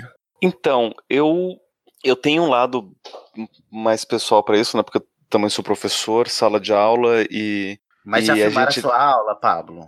Tô vendo se você não tá Não, fazendo doutrinação comunista aí, Pablo. Vamos- O- eu, eu, eu, eu, tenho, eu tenho uma dificuldade porque boa parte do conteúdo da minha aula envolve um, um campo teórico que é a teoria crítica da escola de Frankfurt, que é baseada quase que diretamente no marxismo. Então eu tenho que ensinar alguns fundamentos de Karl Marx. Então, então é, fica meio, meio, meio complicado, né? Mas é, e isso até uma coisa que eu, que eu me tomei, né? Porque é, eu fui instruído né, para eu tomar muito cuidado com o que eu fosse falar. E eu, Nossa, enquanto eu estava que dando aula, horror. sim. Né, e, e aí, eu, quando eu estava dando aula, eu tive que tomar muito cuidado na hora de poder explicar alguns conceitos, de, de explanar o que estava acontecendo, né, tentar mostrar que existe um outro lado para a história, essas coisas bem né, básicas. Né, e, só que assim, eu, eu tive sorte que pelo menos nesse ano eu não tive nenhum conflito direto, muito pelo contrário, né? Eu tenho muitos alunos que eles mesmos estão trazendo um monte de, de, de, de problemáticas e tô achando lindo, né? Que tragam mais. Mas é, é, com a literatura, né, com a arte, ó, isso, isso eu acho uma coisa bacana porque é uma forma de você conseguir inserir temas. Né? E o que eu acho mais engraçado é a quantidade de temas políticos que aparece quase que explicitamente na obra de arte popular e o pessoal que adora não entende. E aí eu não sei onde foi que onde existe essa falha, né? Porque a gente né, saindo um pouco de Harry Potter, indo, por exemplo, em Guerra nas Estrelas. Sim. O que eu tenho de Uh, sim, nossa. o que eu tenho de decepção. amigo que se que levanta a bandeira de que eu assisti Guerra nas Estrelas no cinema, eu sou um fã de verdade de Guerra nas Estrelas e tá praticamente torcendo pelo Império. Sabe, na É vida real. engraçado. É engraçado perceber isso, porque a gente durante muito tempo acreditou que é, alienação fosse uma questão de desinformação, de ou de acesso. E Uhum. o que a gente está percebendo agora é que não é uma questão de acesso, é uma questão de interpretação, né? Porque acesso se tem, né? Mas as pessoas não compreendem. né? né, ou não querem, eu não sei o que acontece. Eu acho que tem, que- a gente tem que ser estudado, né? Tem que ter mais pesquisa, não, não, não pela NASA, porque a NASA não, não, não estuda essas coisas, mas tem que ser estudado pelas nossas universidades brasileiras mesmo, né? Tipo, fazer um levantamento de quantos foram os, os, os eleitores de extrema direita que curtem Guerra nas Estrelas e o que, que não entendeu do, da mensagem. Enfim, não- é, é uma coisa que de fato eu não, eu não consigo entender. Né? O que acontece, onde é que acontece essa falha de, de comunicação aí. Mas mesmo assim, eu acho bacana a gente ter essas mensagens. E, e o que eu acho mais interessante, é, e aí quem vai estudar história da arte, história da comunicação, dá para ver o quanto de resistência é construído no, no, no movimento artístico. Né? Tem um filme que eu não dava nada por esse filme, nada mesmo. Daí eu ganhei para a estreia e pensei, de graça, né? Por que não? Mas eu adorei, que se chama Ave César. É um filme com o cara que fez 11 Homens no Segredo, o George Clooney. E a dos irmãos Coen também. Ah, eu sei qual é. Eu não fui ver porque os trailers eram muito. Então, péssimos. não então, me deram a é- menor vontade de ver. E- Exatamente, eu só fui ver porque eu ganhei a entrada. Mas esse filme é maravilhoso, porque assim, é um filme, é uma, é uma palhaçada do começo ao fim. Mas tem um momento, e eu já vou ter que contar um pouco do, do filme, mas tem um momento onde mostra-se que existe um, um- um grupo de redatores de cinema comunistas que estão tentando enfiar mensagem comunista nos roteiros, es- escondido, né, pra passar, sabe? E, e ali, tipo, o pessoal não, não, não entende o que, está acontecendo, eles tentam re- recrutar gente para levar a mensagem para frente. Enfim, é, é- é uma- meio que uma meta-discussão de, de como que essas mensagens são, são construídas na, na, na arte. E quando eu vi isso daí, eu falei, cara, esse filme é maravilhoso e todo mundo tem que assistir. Ave César. Que é, é bem, é bem essa, essa, essa mensagem. E, e é só que assim, é palhaçada do começo ao fim. É, é, é uma comédia. É uma comédia galhofa para você ficar Uhum. com, com raiva de tanto que não faz sentido, né? Mas ele traz essa mensagem de como que essa resistência ela pode ser construída através da arte, como sempre existiu, né? E aí é interessante, né? A gente vai ver a história do cinema, por exemplo, que na, no final do século XIX, se não me engano, ou começo do século XX, não, não lembro de quando foi, que o cinema nos Estados Unidos ele foi usado para poder passar mensagens racistas, né? Um dos filmes mais racistas de todos, que é aquele, ah, não me lembro, mas enfim, é um filme que contava isso, uma, uma história da, da, da Guerra Civil sobre o olhar dos confederados. Nascimento de uma E- nação. Nascimento de uma nação, exatamente. E onde todos os atores eram brancos e os negros eram feitos por atores brancos com blackface da forma mais péssima possível, né, mais caricata, mais eh, estereotipada. E como que nessa época você já usava a arte para passar essas mensagens, mas também pode ser usada para passar outros, outras formas de, de, de- de mensagens. E o que me tem agradado é que nos últimos tempos a maioria das mensagens que são passadas são justamente essas mensagens de que a gente precisa mudar as coisas que estão aí, mas não do jeito que foi propagado na- durante a nossa campanha, mas de um jeito mais progressista, de um jeito mais inclusivo. E você tem muita arte muito boa sendo, sendo produzida, e eu acho que Harry Potter, uma das coisas que me ganhou pessoalmente Harry Potter foi justamente isso. Porque quando me, me apresentaram pela primeira vez, eu pensei, vai ser mais uma história besta de, de fantasia adolescente besta. De bruxo, de magia. E não, tem muita discussão muito boa que faz com que a gente se envolva e, se- e- e traga uma implicação na nossa vida de verdade. Que faz com que a gente pense como é que a gente está tratando, tratando o nosso colega.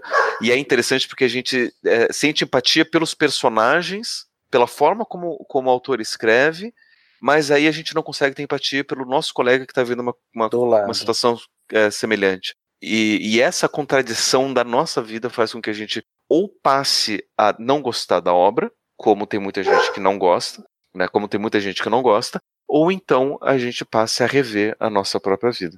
né, e eu excelente. aposto mais na, na, na segunda. Tomara que seja sempre a segunda, né? Quisera. Jovem, você. Ah, eu tenho. Meu comentário é bem breve, né? Eu. Semana passada escrevi um ensaio para uma revista gringa aqui da cidade onde eu tô morando, que eu, eu traduzi umas duas músicas do Chico Buarque para falar como, como a arte, num momento de, de maior tensão e de, de grande repressão, trazia essa mensagem de que é possível mudar, de que a gente tem que pensar, retomar a confiança na política, na, no futuro. Então, eu acho que aí está o papel da arte, sabe? Fazer a gente refletir e, e ter esperança e vontade de, de mudar as coisas. Maravilhoso, é. Concordo, falou tudo. Lindíssima. Letícia. Ah, cara, eu tava pensando antes no que tava falando de, de nesse, se, se obras artísticas, e a gente tá falando em específico numa coisa literária, né? É, se tem ou não alguma coisa pra ensinar, ou fazer refletir, ou uma coisa assim, né? E tipo, eu e meu irmão, meu irmão menos, assim, eu sou muito é, é, amante de, de ficção científica e de fantasia. E aí, frequentemente, assim, no almoço de domingo na casa da minha mãe, eu e meu irmão conversávamos sobre Game of Thrones. E minha mãe ficava, poxa, mas tanta gente fala dessa série, do que que é? Aí a gente falava. É, é, aí Não dá. ficava uma coisa assim, é meio política, mas medieval. Aí ela, mas tem dragão, esses negócios, a gente. Tem. Ela, ah, então eu não quero saber. Aí a gente, não, mas o dragão é totalmente secundário, assim, você pode É enfiar mesmo. política em tudo. E ela assim, mas eu não acredito. Gente, mãe, pelo amor de Deus, né? Você é socióloga esquerdopata, você não sabe que dá pra enfiar em tudo, né? Afasta de mim esse cálice, pelo amor de Deus. E, mas ela não, tipo, não se rende, sabe? E Ah, eu não sei até que ponto as pessoas percebem que, a- o que tem e o que não tem. Eu falo por mim, eu sou muito ruim de entrelinha, como eu já falei, tem que jogar na minha cara. Eu sou terrível. Pego muito poucas nuances sutis, assim, eu tenho que depois ir procurar fórum, ver o que que a pessoa tá falando. Eu fico, olha, é mesmo, que eu sozinha não chego, sabe? Uhum. Eu fico muito perdida na forma também. Quando tu, quando tu para pra refletir e ler, você, você consegue fazer o paralelo e perceber que faz sentido, né? Porque o problema Sim, é que é- tem gente que nega, não, nada a ver, nada É, a ver. mas é porque eu tenho, eu sei que eu tenho essa, essa lacuna, entendeu? Então eu Ah, vou sim. buscar, né? É Mas não é uma questão de capacidade, é porque é importante a gente ressaltar que não é uma questão de capacidade, né? Porque capacidade de, de interpretação você tem mais do que de sobra. Mas é uma questão de você conseguir é, aceitar os paralelos que, que você pode ter compreendido sozinha ou não, mas mesmo quando você não compreende É, sozinha, é, eles eu fazem não sei. sentido, né? Fazem. Se eu, se eu for procurar, fazem, entendeu? Mas se eu não for procurar, talvez aquilo fique ali pra sempre e eu não perceba. E eu acho Aham. que muita gente, além de não querer ir procurar, ou porque não sabe que tem outro, que, e, e talvez ela esteja perdendo porque ela não consegue, né? Mas, ou porque realmente não quero saber, foda-se, como eu tenho vários amigos que falam, não quero falar de política. Eu, amiga, o país está acabando. Esse não é o momento de não querer falar em política, entendeu? Aham. Ou então, que nem a velha contábil aqui do meu prédio, é, que na reunião de condomínio é, tava rolando, rolou um bafafá. Velha contábil é o, É a velha contábil. da velha É, nós temos a, a Cindy Coach, que é uma síndica que também é coach, e nós Ai, a velha E aí tava rolando um babado no grupo do condomínio do Zap, e a Cindy Coach não respondia. Né? De maneira alguma, a gente perguntando um monte de coisa pra elas, coisa, coisa importante, tipo, e, e assumir o porteiro, no dia seguinte ia ter um outro porteiro. E a gente ficou sabendo por acaso. Então todo mundo chamando ela no elevador, responde, responde. Ela nada. Eu falei, vem cá, você vai fugir da resposta que nem o Bolsonaro fugiu do debate? Ah, pra quê? Quando chegou na hora da reunião, a velha contábil veio apontando o dedo pra mim. Queridinha, você fica colocada política em tudo, não tem nada a ver. Eu falei, mas senhora, com a senhora, com a sua experiência, não Você- sabe ainda? Reunião de condomínio. Você é a política, síndica. caralho. Né? Ai, olha, a gente tá jogado nas traças mesmo, viu, Letícia? É, eu não sei se as pessoas não querem ver porque é difícil, ou porque, como a gente falou antes, você sai da zona de conforto, exige que você tome uma atitude e a pessoa não quer, não tá afim, porque não, não quer ser taxada disso ou daquilo. Eu não sei, eu acho que fica um- tem uma, uma deficiência muito grande na falta de vontade da gente, sabe? De, de buscar um outro significado, de discutir com outra pessoa, é, de procurar outras fontes, de fazer o É. paralelo mesmo. Eu acho que muita gente não tem essa vontade, porque não dá a devida importância. Então, é, tipo, é claro que é fundamental quando você tem, quando a ficha cai, quando você tem um trabalho, uma obra artística qualquer, que a ficha cai, né, e, e você tem aquele momento de, oh, né, dos Acorda, anjos do paraíso, é, é, tipo, é é um papel enorme que isso tem, a gente sabe, né, a gente sabe quanto certas músicas, certos versos são capazes de inflamar multidões, a gente tem inúmeros ex- é, exemplos disso na história, mas você tem que ter uma pessoa, um público receptivo, porque não adianta você trombetear e a pessoa não entender. E eu acho que a gente não tá entendendo, no geral, no mundo. Ninguém tá entendendo porra nenhuma. Tanto é que esse bando de, de, né, de amante de, de, de, Luke Skywalker votando no, no grandíssimo saco de merda. Então, faltou, tá faltando um sinapse aí. Tá faltando matéria-prima para conectar as coisas, né? E eu não sei, É. realmente, eu não sei onde tá a falha. Em que ponto a gente falhou, eu também não sei dizer. A Gostaria falha de deve estar na Matrix. Coleguinha, ó, coleguinha ouvinte, fica aí a dica, né? Entenda que nenhuma obra ela é só ela em si mesma. Toda obra vai para além de si mesma. Então procure expandir, né? Mesmo que você leia um livro só, vá ler sobre o livro que você está lendo, que você vai descobrir muita coisa também. Não fica só numa coisa. Terminando, Sabrina, seu jabá, querida. Oi. Ah, meu jabá é sempre. Ah, sigam Tese 11 no YouTube, ah, que é meu canal de YouTube. gente. Eu ainda farei um, um vídeo sobre Harry Potter. Ele só vai Ah. demorar um pouquinho mais, porque antes eu tenho que fazer um vídeo sobre Doctor Who, que é o que eu mais estou devendo de todos.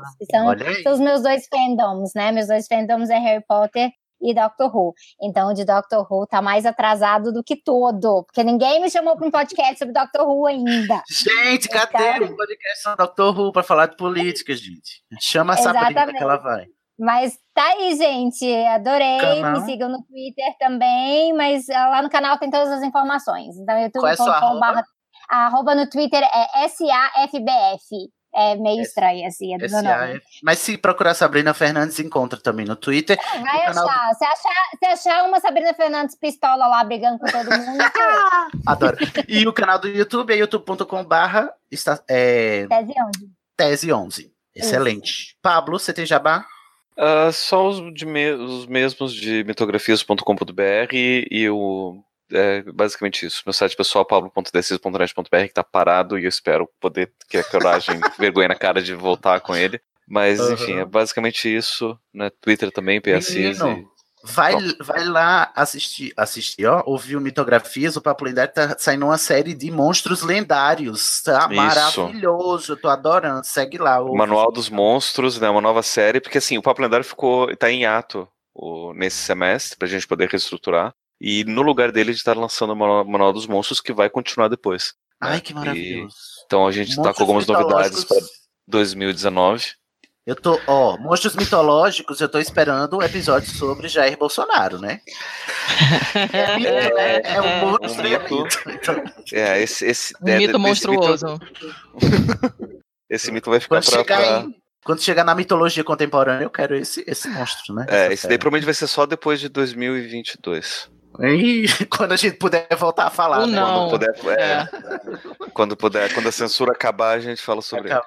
Letícia, o seu jabá, querido. O meu jabá é o meu podcast, que é o Pistolando, que eu faço com o Thiago, que gravou vários é, episódios do É Pau é Pedra Filosofal no começo. Vocês lembram do Dementador, Tiago, de estimação. Dementador, gente. Vai lá, escuta Ele, é, no seu e ele continua. Exatamente, continua dementando comigo. É, então é www.pistolando.com, sem BR. Nós estamos no Twitter também, que é o arroba pistolandopod. Tem texto no site também, a gente publica testículos de vez em quando. Tem testículos também muito ocasionais no meu site, que é o pacamanca.com. Sim, paca porque é um mamífero e manca porque ela manca, mas tá meio paradinho. E também estou no Papo Cético, que é super legal. e eu gravo com quem? você- Com o Pablo. traição, traição aqui na nossa. Tá lá no mitografias.com.br também. É, Letícia, agora é do Papo Cético. Eu estou everywhere. Excelente. Quem não gostar de mim se porque eu me- Está chama, na podosfera, né? Eu, Rafaela, você, Rafaela, querido, você tem algum jabá? Não, não tenho jabá nenhum. Então, diga, manda um beijo e um queijo. Foi bom gravar conosco. Ai, adorei gravar com vocês. Vocês Ai, são excelente. amores. Agora é participante fixa, tá? Todo mundo que entra uma vez está aqui para sempre, condenado perpetuamente. Ai, se toda condenação fosse boa assim. Que maravilhoso. Volte sempre, Rafa. Você tá lá no chat Ai. agora, fica, fica atenta para as chamadas. Jovem, você tem jabá? Ah, pouca coisa. Vocês podem me encontrar em outros podcasts aqui da casa do É Pau é Pedra. Inclusive, amanhã eu tô gravando outro, outro É Pau é Pedra, outro Estação 9 3 quartos. É mesmo, E- olha, muito arroz de festa aqui da estação. Ah, quando a gente consegue uma semana livre, a gente aproveita e faz É tudo verdade. junto. Ah, Uhum. E além disso, eu tô no Twitter, arroba Jovikrieger. De vez em quando eu comento algumas coisinhas lá. Vai lá no post procurar como escreve Krieger, gente, tá escrito. É, é.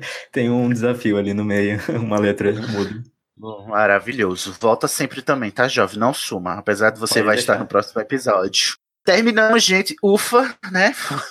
Se você resistiu até aqui, parabéns, você é um guerreirinho. O Estação 93 Quartos é um podcast colaborativo em parceria, né? Entre o É Pau é Pedra, o coletivo É Pau é Pedra, e o site animagos.com.br. Por ele ser colaborativo, você que está nos ouvindo pode fazer parte, participando das gravações, discutindo com a gente, fazendo comentários, fazendo pautas, sugerindo temas. Você pode participar de várias formas. A mais principal, né, a mais primeira é o grupo no Facebook, que é facebook.com/grupos estação 934. Entra lá que tem várias discussões e os comentários dos podcasts vão para os berradores, a maioria são de lá, né? Mas você também, agora que a gente está no site animagos.com.br, você também pode comentar no site lá, a gente também está pegando os comentários de lá. Você pode seguir a gente e mandar comentários e berradores também pelo Twitter no arroba estação 934. Mandar um e-mail pra gente no endereço berrador.934 arroba animagos.com.br. Se você quer participar, seja mandando comentários para ir para os berradores, ou vir gravar com a gente, enfim, fazer parte da nossa comunidade, nós estamos sempre de braços abertos. Vamos dar um tchauzinho mágico? Um, dois, três e tchau! Silêncio!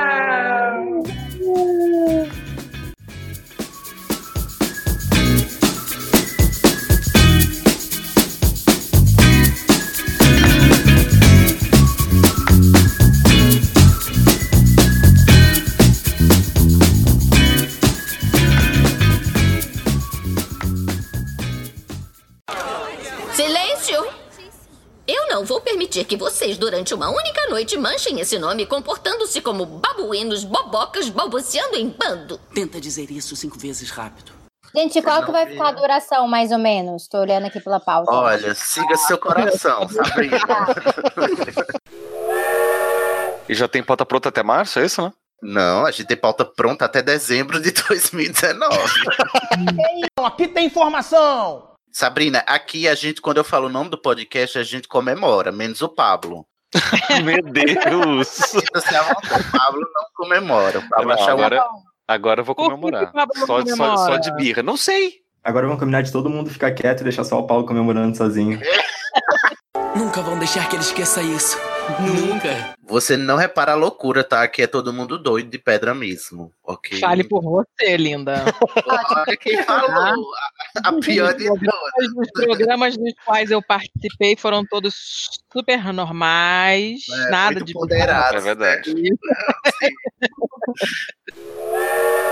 que mais? Fica vai, fica, vai ter bolos, né? Bolo, opa, Opa, não. meu sonho. Ai, quem me dera. Quem sabe em 2022 vamos dar Ai, nem dos meus sonhos mais molhados. bolos vírgula, molhados, Ivan. adoram. Este podcast foi editado por É pau, é pedra.